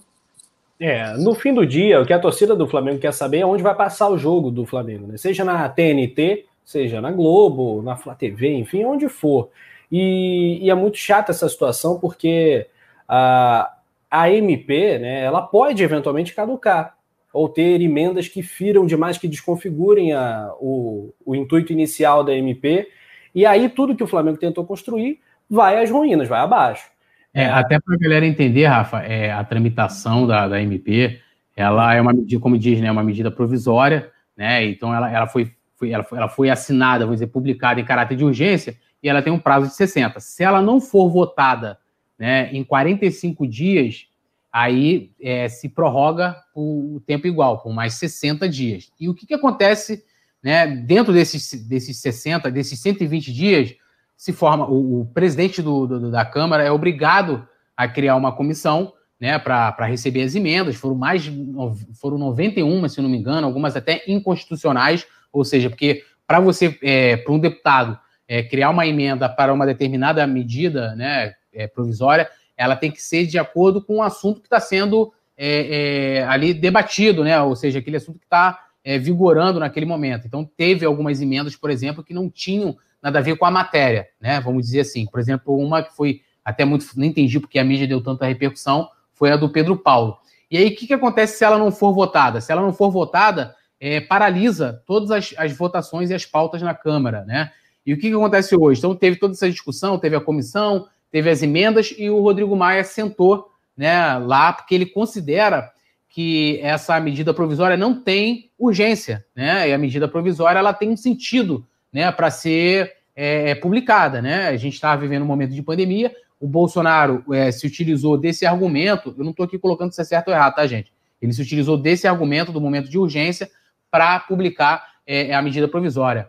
E eu sou a favor né, da democratização, de que a gente tenha mais opções de poder assistir aos jogos, né, seja na TV aberta, TV fechada, na internet. Cada plataforma ela tem seu valor. A TV aberta muito mais porque ela atinge um número maior de pessoas. Ainda não é a internet hoje no Brasil ainda não está acessível a todas as pessoas. Né? Então a TV aberta sempre vai ser a maior opção, a maior opção tanto que os anunciantes pagam mais para poder passar na TV aberta, né? A Globo ela tem, ela tem o direito dela de questionar. Eu vejo muita gente às vezes querendo xingar cara, se coloca no lugar da empresa, ela tem o direito dela de questionar, é um direito, é, a gente vive numa democracia. Agora, o que, que eu vejo? A, a argumentação da Globo é a mesma que ela fez contra o Flamengo, que é o seguinte: olha, eu tenho o direito de exclusividade.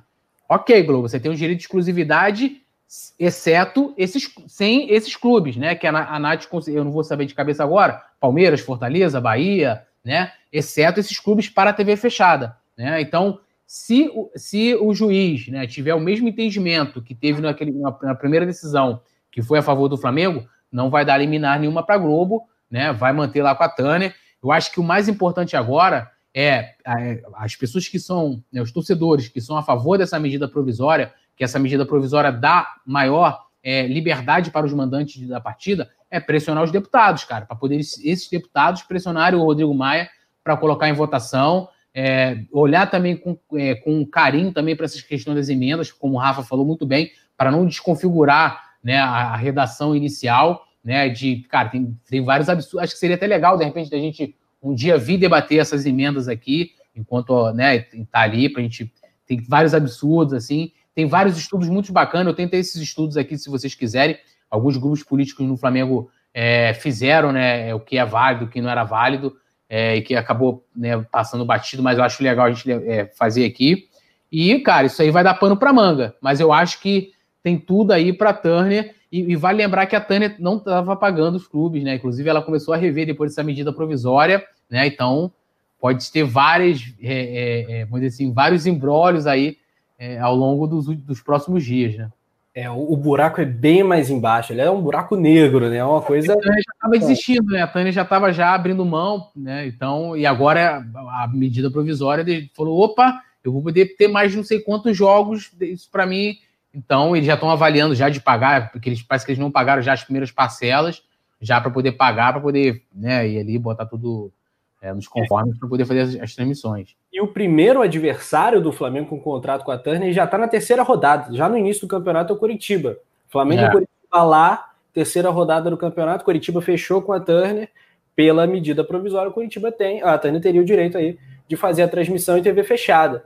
Então vamos aí aguardar essa situação. Podemos ter sim o Flamengo na TNT. Se o jogo fosse hoje, eu acho que isso que aconteceria. Mesmo na marra, acredito que a Turner acabaria na marra entre aspas, né? A Turner acabaria fazendo transmissão desse jogo por entender ter esse direito. a galera do chat diverge, concorda, enfim, todo mundo tem direito à opinião. Uh, o Edidio Santos, com a entrada de capital internacional permitido comprar TV abertas, isso pode mudar. A Carla Cristina, hoje eu só assisto o jogo do Flamengo e mais nada na TV. Pois é, tem essa mudança de, de importância né, da, da, da televisão, né, que continua sendo importantíssima. Mas essa questão da TV fechada, da TV aberta, a internet ocupando cada vez mais espaço, vale muito, né? Um, um papo mais amplo sobre isso, né, Túlio? É, não, inclusive, eu lembro assim, o pessoal falava muito, ah, o rádio, né? Você é um cara que faz narração, é, é do rádio, tem essa ligação com o rádio, né, já de família. É, é, todo mundo sempre fala, né, ah, o rádio nunca vai ser ultrapassado, assim como a TV aberta também nunca vai ser. Porque, cara, vamos pegar o Brasil, que é um país de tamanho continental. É, tem rincões, os, os rincões do Brasil não tem internet de qualidade. Porque para você assistir o jogo ao vivo, no 4G, é, a não ser que você tenha uma internet, super internet para, é, né, e, e, e, como é que fala, e dados para poder se consumir, e tem lugares que não tem banda larga. Então, assim, como é que faz? O cara tem mal lá, isso eu tô sendo bem otimista. Tem um 4Gzinho e a TV aberta ainda, da, da, da, é, consegue penetrar onde a internet ainda não conseguiu. Então, eu, eu não vejo ainda que a, que a, a TV perca essa importância de que se tem que se abrir mão. Eu estava até vendo um comentário da, da Mari aqui, falando, eu acho que é, é, de que tudo tem que, tá, tem que é, pressionar para votar logo essa medida provisória, para ela ser aprovada ou não, para aí sim depois partir para os demais debates, né? E eu acho que a TV, a TV aberta vai continuar sendo importante durante muito tempo. É lógico que assim, lógico, a gente, né, a gente vive no Rio e tal, a pessoa vive em São Paulo em mais em centros, né? É muito mais fácil. Eu não tenho mais TV aberta em casa, né? É, eu tenho aqui as TV de streaming e não tem, porque a gente não assiste, né? Assiste o jogo e você já tem possibilidade de, por exemplo, para a Globo, você já consegue ver pela própria internet, né? Acompanhar, assim como outros diversos canais, a própria TNT também, você pode ali, tudo tem hoje o streaming pela, pela digital. Então, mas isso é a gente, né? Tem outras realidades, né, das mais diversas. Então a TV, cara, ainda é um canhão gigantesco, né? Tanto não é à toa, assim, não é à toa que quando um assunto gera um grande debate, sai no é num jornal nacional, é num ratinho da vida, é, né, é num TV de, é um programa de TV aberta que gera muito, muito bafafá, né? É, e as grandes TVs e as grandes rádios, com poucas exceções, estão na internet e são sim, sim. fortíssimas aqui na internet também. Então, outro exemplo, o acidente da Chape, é, todo mundo começou a se informar, se informar pelaquela rádio Caracol, cara, lá da Colômbia. Foi aonde não tinha ninguém, só tinha rádio lá. Você vê como é que o rádio é importante. Muito. Eu já tive acesso a índices de Ibope e, assim, é, é uma audiência que assustaria a maior parte das pessoas que acham que o rádio morreu. Assim, é audiência superior a muitos canais bombados aí de TV fechada. Muitos, a maioria. Então, as grandes rádios, né, as líderes de audiência, ainda são muito poderosas. Bom, é, interagindo aqui com a galera, a gente vai falar também sobre a questão da Comebol e da transmissão da Libertadores, que também é essa grande treta, grande treta colossal entre Globo e Comebol, né? A Globo pagou cerca de 60 milhões de euros para ter os direitos. Oi? De dólares, desculpa, de dólares, é, para ter os direitos, né? O, o, todo, né? O bolo completo são 300 milhões, né? Que a, a Comebol negocia para as transmissões. A Fox é a principal parceira e a Globo emitiu uma carta, uma nota e está saindo da jogada ou está ameaçando isso tem mais cara de bravata ou você acredita que pode de fato acontecer e esses 60 milhões de dólares caírem no colo da Fox, Natália? Eu acho que pode acontecer devido ao momento que a gente vive, essa crise econômica, porque é a justificativa, né? É...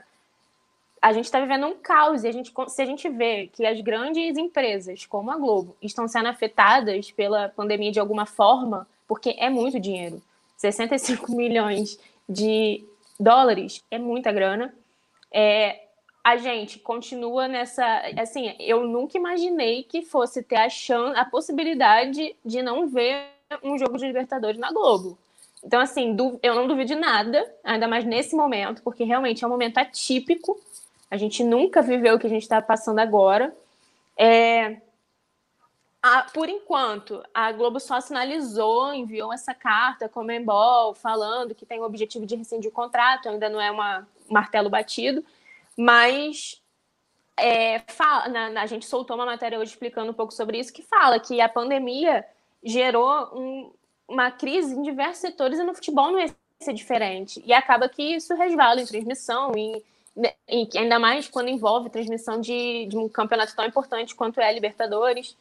É, então, até tá, na matéria a gente fala que além da tentativa de negociar com a Comembol, a emissora está negociando com a FIFA a suspensão do pagamento das parcelas referente à Copa do Mundo.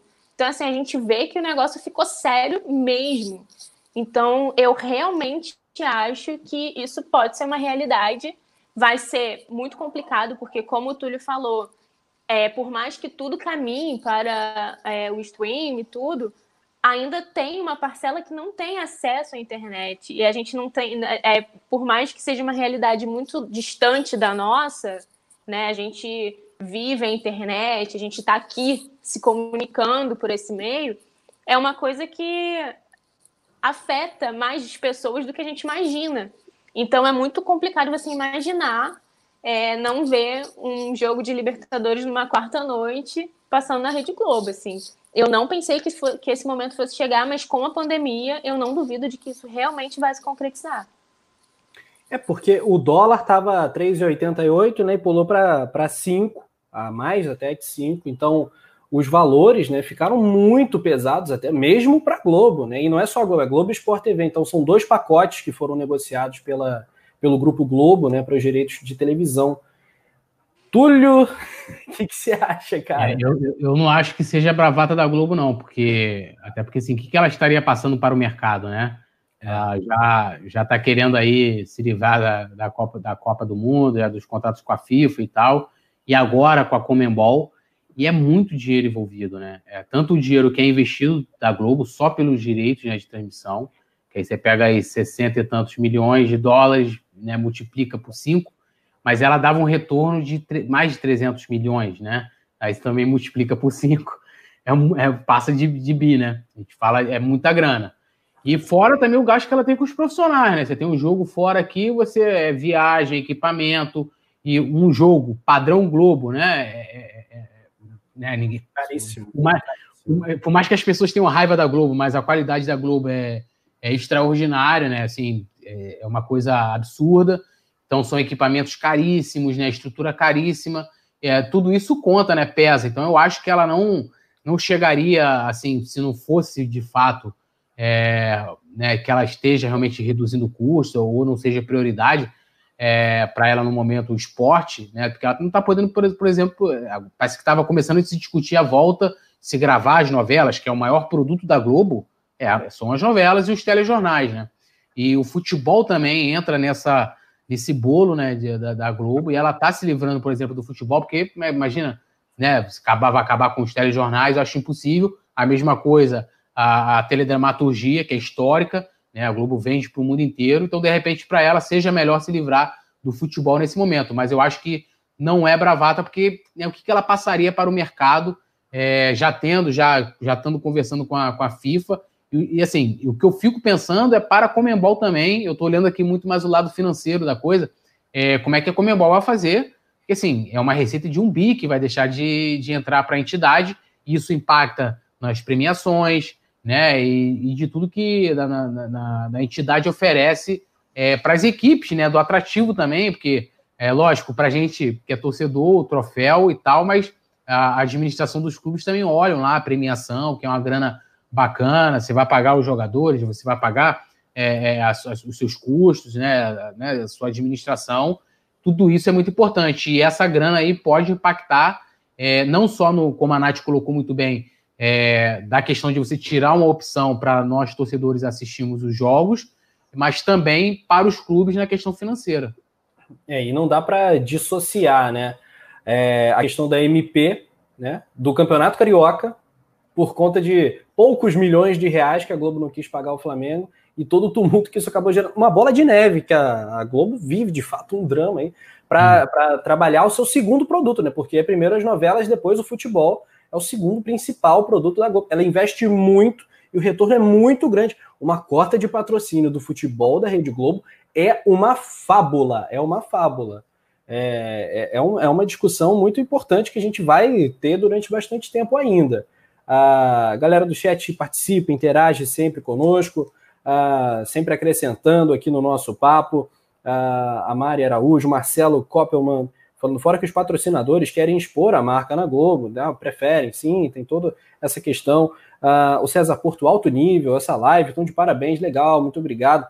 Galera sempre elogiando as nossas resenhas. Um abraço para Mari, para o Maicon, para o James Leal, para Carla Cristina, para o Jackson Diniquiti. Uh, coluna comprando os direitos da Libertadores. Essa, essa aí vai ser sensacional, sensacional. Bom, é, tamo aí, tamo aí. O Mário César Rodrigues, acredito no Flamengo, fim do monopólio. A Rebeca, isso ainda vai render muito. A Carla Cristina, chega logo domingo. Pois é, cara, não chega domingo de jeito nenhum. Só, só um adendo, né, rapidamente, para a gente pontuar a questão das mudanças da Libertadores, né? O novo protocolo, que tem até nome, é um protocolo aí que tem o um nome, como é que é? Concentração sanitária, é o protocolo é. da Comebol, fez é, aquela coisa toda, mandaram cartinha para todo mundo, coluna recebeu, né, para todos os veículos que estão envolvidos né, na cobertura da Copa Libertadores e também para todos os clubes, né, cinco substituições, uma coisa que já era previsível, mas agora é oficial, está permitido. Jogadores podem jogar por mais de, de um clube também durante a competição que mais? que mais, Túlio e é, a entrada nos países é, sul-americanos, né? Os, os, clubes vão ter trânsito livre durante 72 horas. E os hábitos, né? Da, os hábitos poderão, é, do país, do, do, do mandante, poderão é, apitar a partida. Eu acho super bacana essas, essas mudanças, né? Gente vive um momento de exceção. Os hábitos, os, Túlio, os. É, cara, mas assim. assim o Flamengo e Boca. Eu acho, eu acho que é um momento de. Por mais que a gente saiba que tenha né, as questões do, do, do árbitro caseiro, e, etc, etc, mas assim, a gente vive um momento de exceção, infelizmente. Né? Então, eu, eu vejo como, como bom, né? Mas é lógico, assim, se os clubes têm possibilidades, e, e eles estão dando essa exceção do clube poder, dos clubes poderem viajar durante 72 horas na América do Sul, ter entrado nos países, eu acho que isso também se deveria colocar para os árbitros também. Se você vai deslocar 40, eh, nem sei quanto, uma delegação de um clube deve ter, sei lá, 60, 70 pessoas, eu não sei, nem imagino quanto seja, mas envolve muitos profissionais. Por que não o quadro de arbitragem também é, é, é, ser envolvido nessa, nessa questão? Mas, assim, é um momento de exceção, eu não sei, é, é assim, é, os detalhes que fizeram com que a Comembol tomasse essa decisão, mas eu acho que é um momento de exceção. A questão da substituição, eu acho que é para a gente, que já começou aí no Campeonato Carioca a ter cinco substituições, é, já tem algumas competições já adotando, é bom porque você dá uniformidade, né, na, na hora do, do técnico formular questão tática, né, o jogo, né, dele, dele planejar o jogo, ele também planeja ali as substituições, né, porque às vezes a gente brinca que ó, a equipe não, é, não, é, não, são de 11 jogadores, são de, né, são de, de, de, dos outros também, de 14 jogadores que vão entrar ao, é, ao, decorrer da partida. É, é, muito importante. E também a questão de você poder é, flexibilizar aí a questão das inscrições dos jogadores também. É, em todas as fases, eles vão estar aceitando inscrição né, de novos jogadores. Mas é um momento de exceção.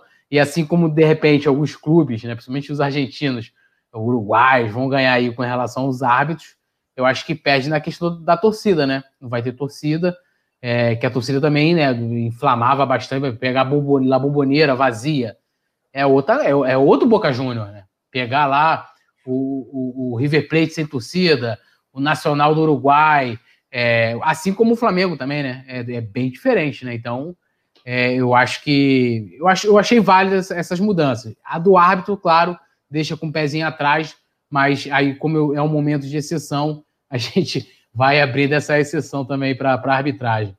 É, como eu não tô biruta ainda, eu não sou, eu não tenho coragem de chegar aqui e falar que absurdo você gosta de arbitragem. Estamos vivendo uma pandemia, então faz parte do jogo. Agora não, mas é, é, é, lógico, tem que considerar também, levar a arbitragem caseiro, caramba, lógico que tem que levar em consideração também. Pois é. Fala aí, Natália. Não, o Túlio falou tudo, assim. É, eu também concordo. Eu acho que o momento que a gente vive não tem muito o que fazer. Realmente tinha que arrumar uma solução para tentar facilitar um pouco a vida dos clubes ali. Todo mundo vivendo uma dificuldade, é, perdendo peças. Eu, enfim, a gente vivendo realmente um momento super atípico. é, a gente já está se habituando com esse lance das cinco substituições, a gente pôde treinar isso no Campeonato Carioca. Eu acho válido para dar rodagem ao elenco. De repente, agora então, super válido com a chegada do Domi, dele experimentar ah, como que ele acha que vai funcionar melhor, jogador X com jogador Y, e ele testando isso em jogos oficiais, em jogos importantes. É, às vezes a gente fica muito preso, né? Que tem que ser aquela equipe, mas a gente tem um elenco que é, o nosso banco seria titular em diversos clubes assim do Brasil. Então eu acho super válido, principalmente essa, também assim como vocês, concordo que esse lance da arbitragem, óbvio que pelo momento que a gente vive também é válido, mas isso não deixa a gente ficar super tranquilo, porque as, arbitragens já têm a tendência de ser muito, muito barrista, a gente já tem essa preocupação normalmente, imagina agora, mas de fato é uma exceção que precisava ser aberta por questão até de segurança, enfim, não tem muito o que fazer. E eu acho válido, é, espero que a gente consiga resolver essa questão também da transmissão, para a gente conseguir acompanhar essas modificações, como que vai funcionar tudo isso na prática. E essa parte de, de receber a inscrição dos jogadores em qualquer fase também é muito importante. Porque agora, a gente, o Flamengo já disse que nessa janela de transferência não vai contratar mais ninguém. Provavelmente a gente não vai perder nenhuma peça de titulares agora, é o que a gente espera. Mas eu acho importante a gente, assim, para a gente pensar é, numa, na qualidade da competição, a gente acaba tendo que pensar no, nos times adversários. Então, talvez não precise, não atinja tanta gente, mas de repente é legal para que os outros clubes tenham a oportunidade de inscrever outros jogadores. Mas essa das cinco substituições, é, eu acho que foi a, a melhor decisão nesse momento. Beleza, beleza, Natália Coelho. Então é isso, pessoal. Geral deixando o like aí para a gente bater os mil likes. Super importante. Não deixe de dar seu like, ajuda demais o Coluna do Fla. Bom, se inscreva também no Coluna do Fla Play, o novo canal do Coluna do Fla e também o Coluna do Fla Games várias novidades, vários conteúdos legais para você que gosta de FIFA, PES, LOL, enfim, para a galera aí que curte os jogos, tem coluna do Fla Games e os vídeos aqui soltos, os recortes do resenha, vídeos de curtinhas, vídeos de opinião e novidades vindo também para o coluna do Fla Play. Então se inscreva nos dois, se inscreva aqui se não tiver inscrito, deixa o sininho ativado e vamos que vamos que o Brasileirão já já vai começar para o Mengão. Super importante deixar o like, já tô repetitivo já. Natália Coelho, fala aí, se despede da galera, seu destaque final, Nath. Ótima. Não, eu queria ótima. avisar primeiro. Eu queria muito avisar, porque a gente, ao longo das nossas discussões no chat, gerou muita dúvida do, sobre a transmissão de domingo, mas o jogo de domingo, Flamengo e Atlético é, Mineiro, perdão, vai ser transmitido pela Globo, a emissora já confirmou, às quatro horas da tarde. Então a gente vai conseguir ver esse, espero que o Domi esteja, que, que, a gente consiga ver ele atuando logo. Meu recado final vai ser o nosso jabazinho para a entrevista de amanhã, super especial.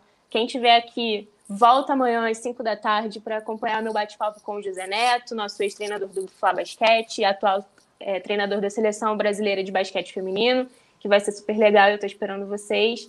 Um prazer estar aqui de novo, muito obrigada, Rafa. Pra... Túlio, que momento dividir isso com é. você.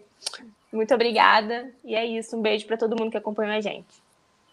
Feríssima. Como não ser fã de Natália Coelho, craque do Timaço Coluna do Fla. Valeu, Nath. Cinco horas. Resenha, entrevista aí super especial com o Zé Neto. Então é isso. Tulhão, sempre bom. Hoje a gente pôde brincar novamente aí com a galera lá do, ben, do Benfica. Espero que a gente não volte lá para o Diário Record, né? Ou para a bola, né? Mas, é.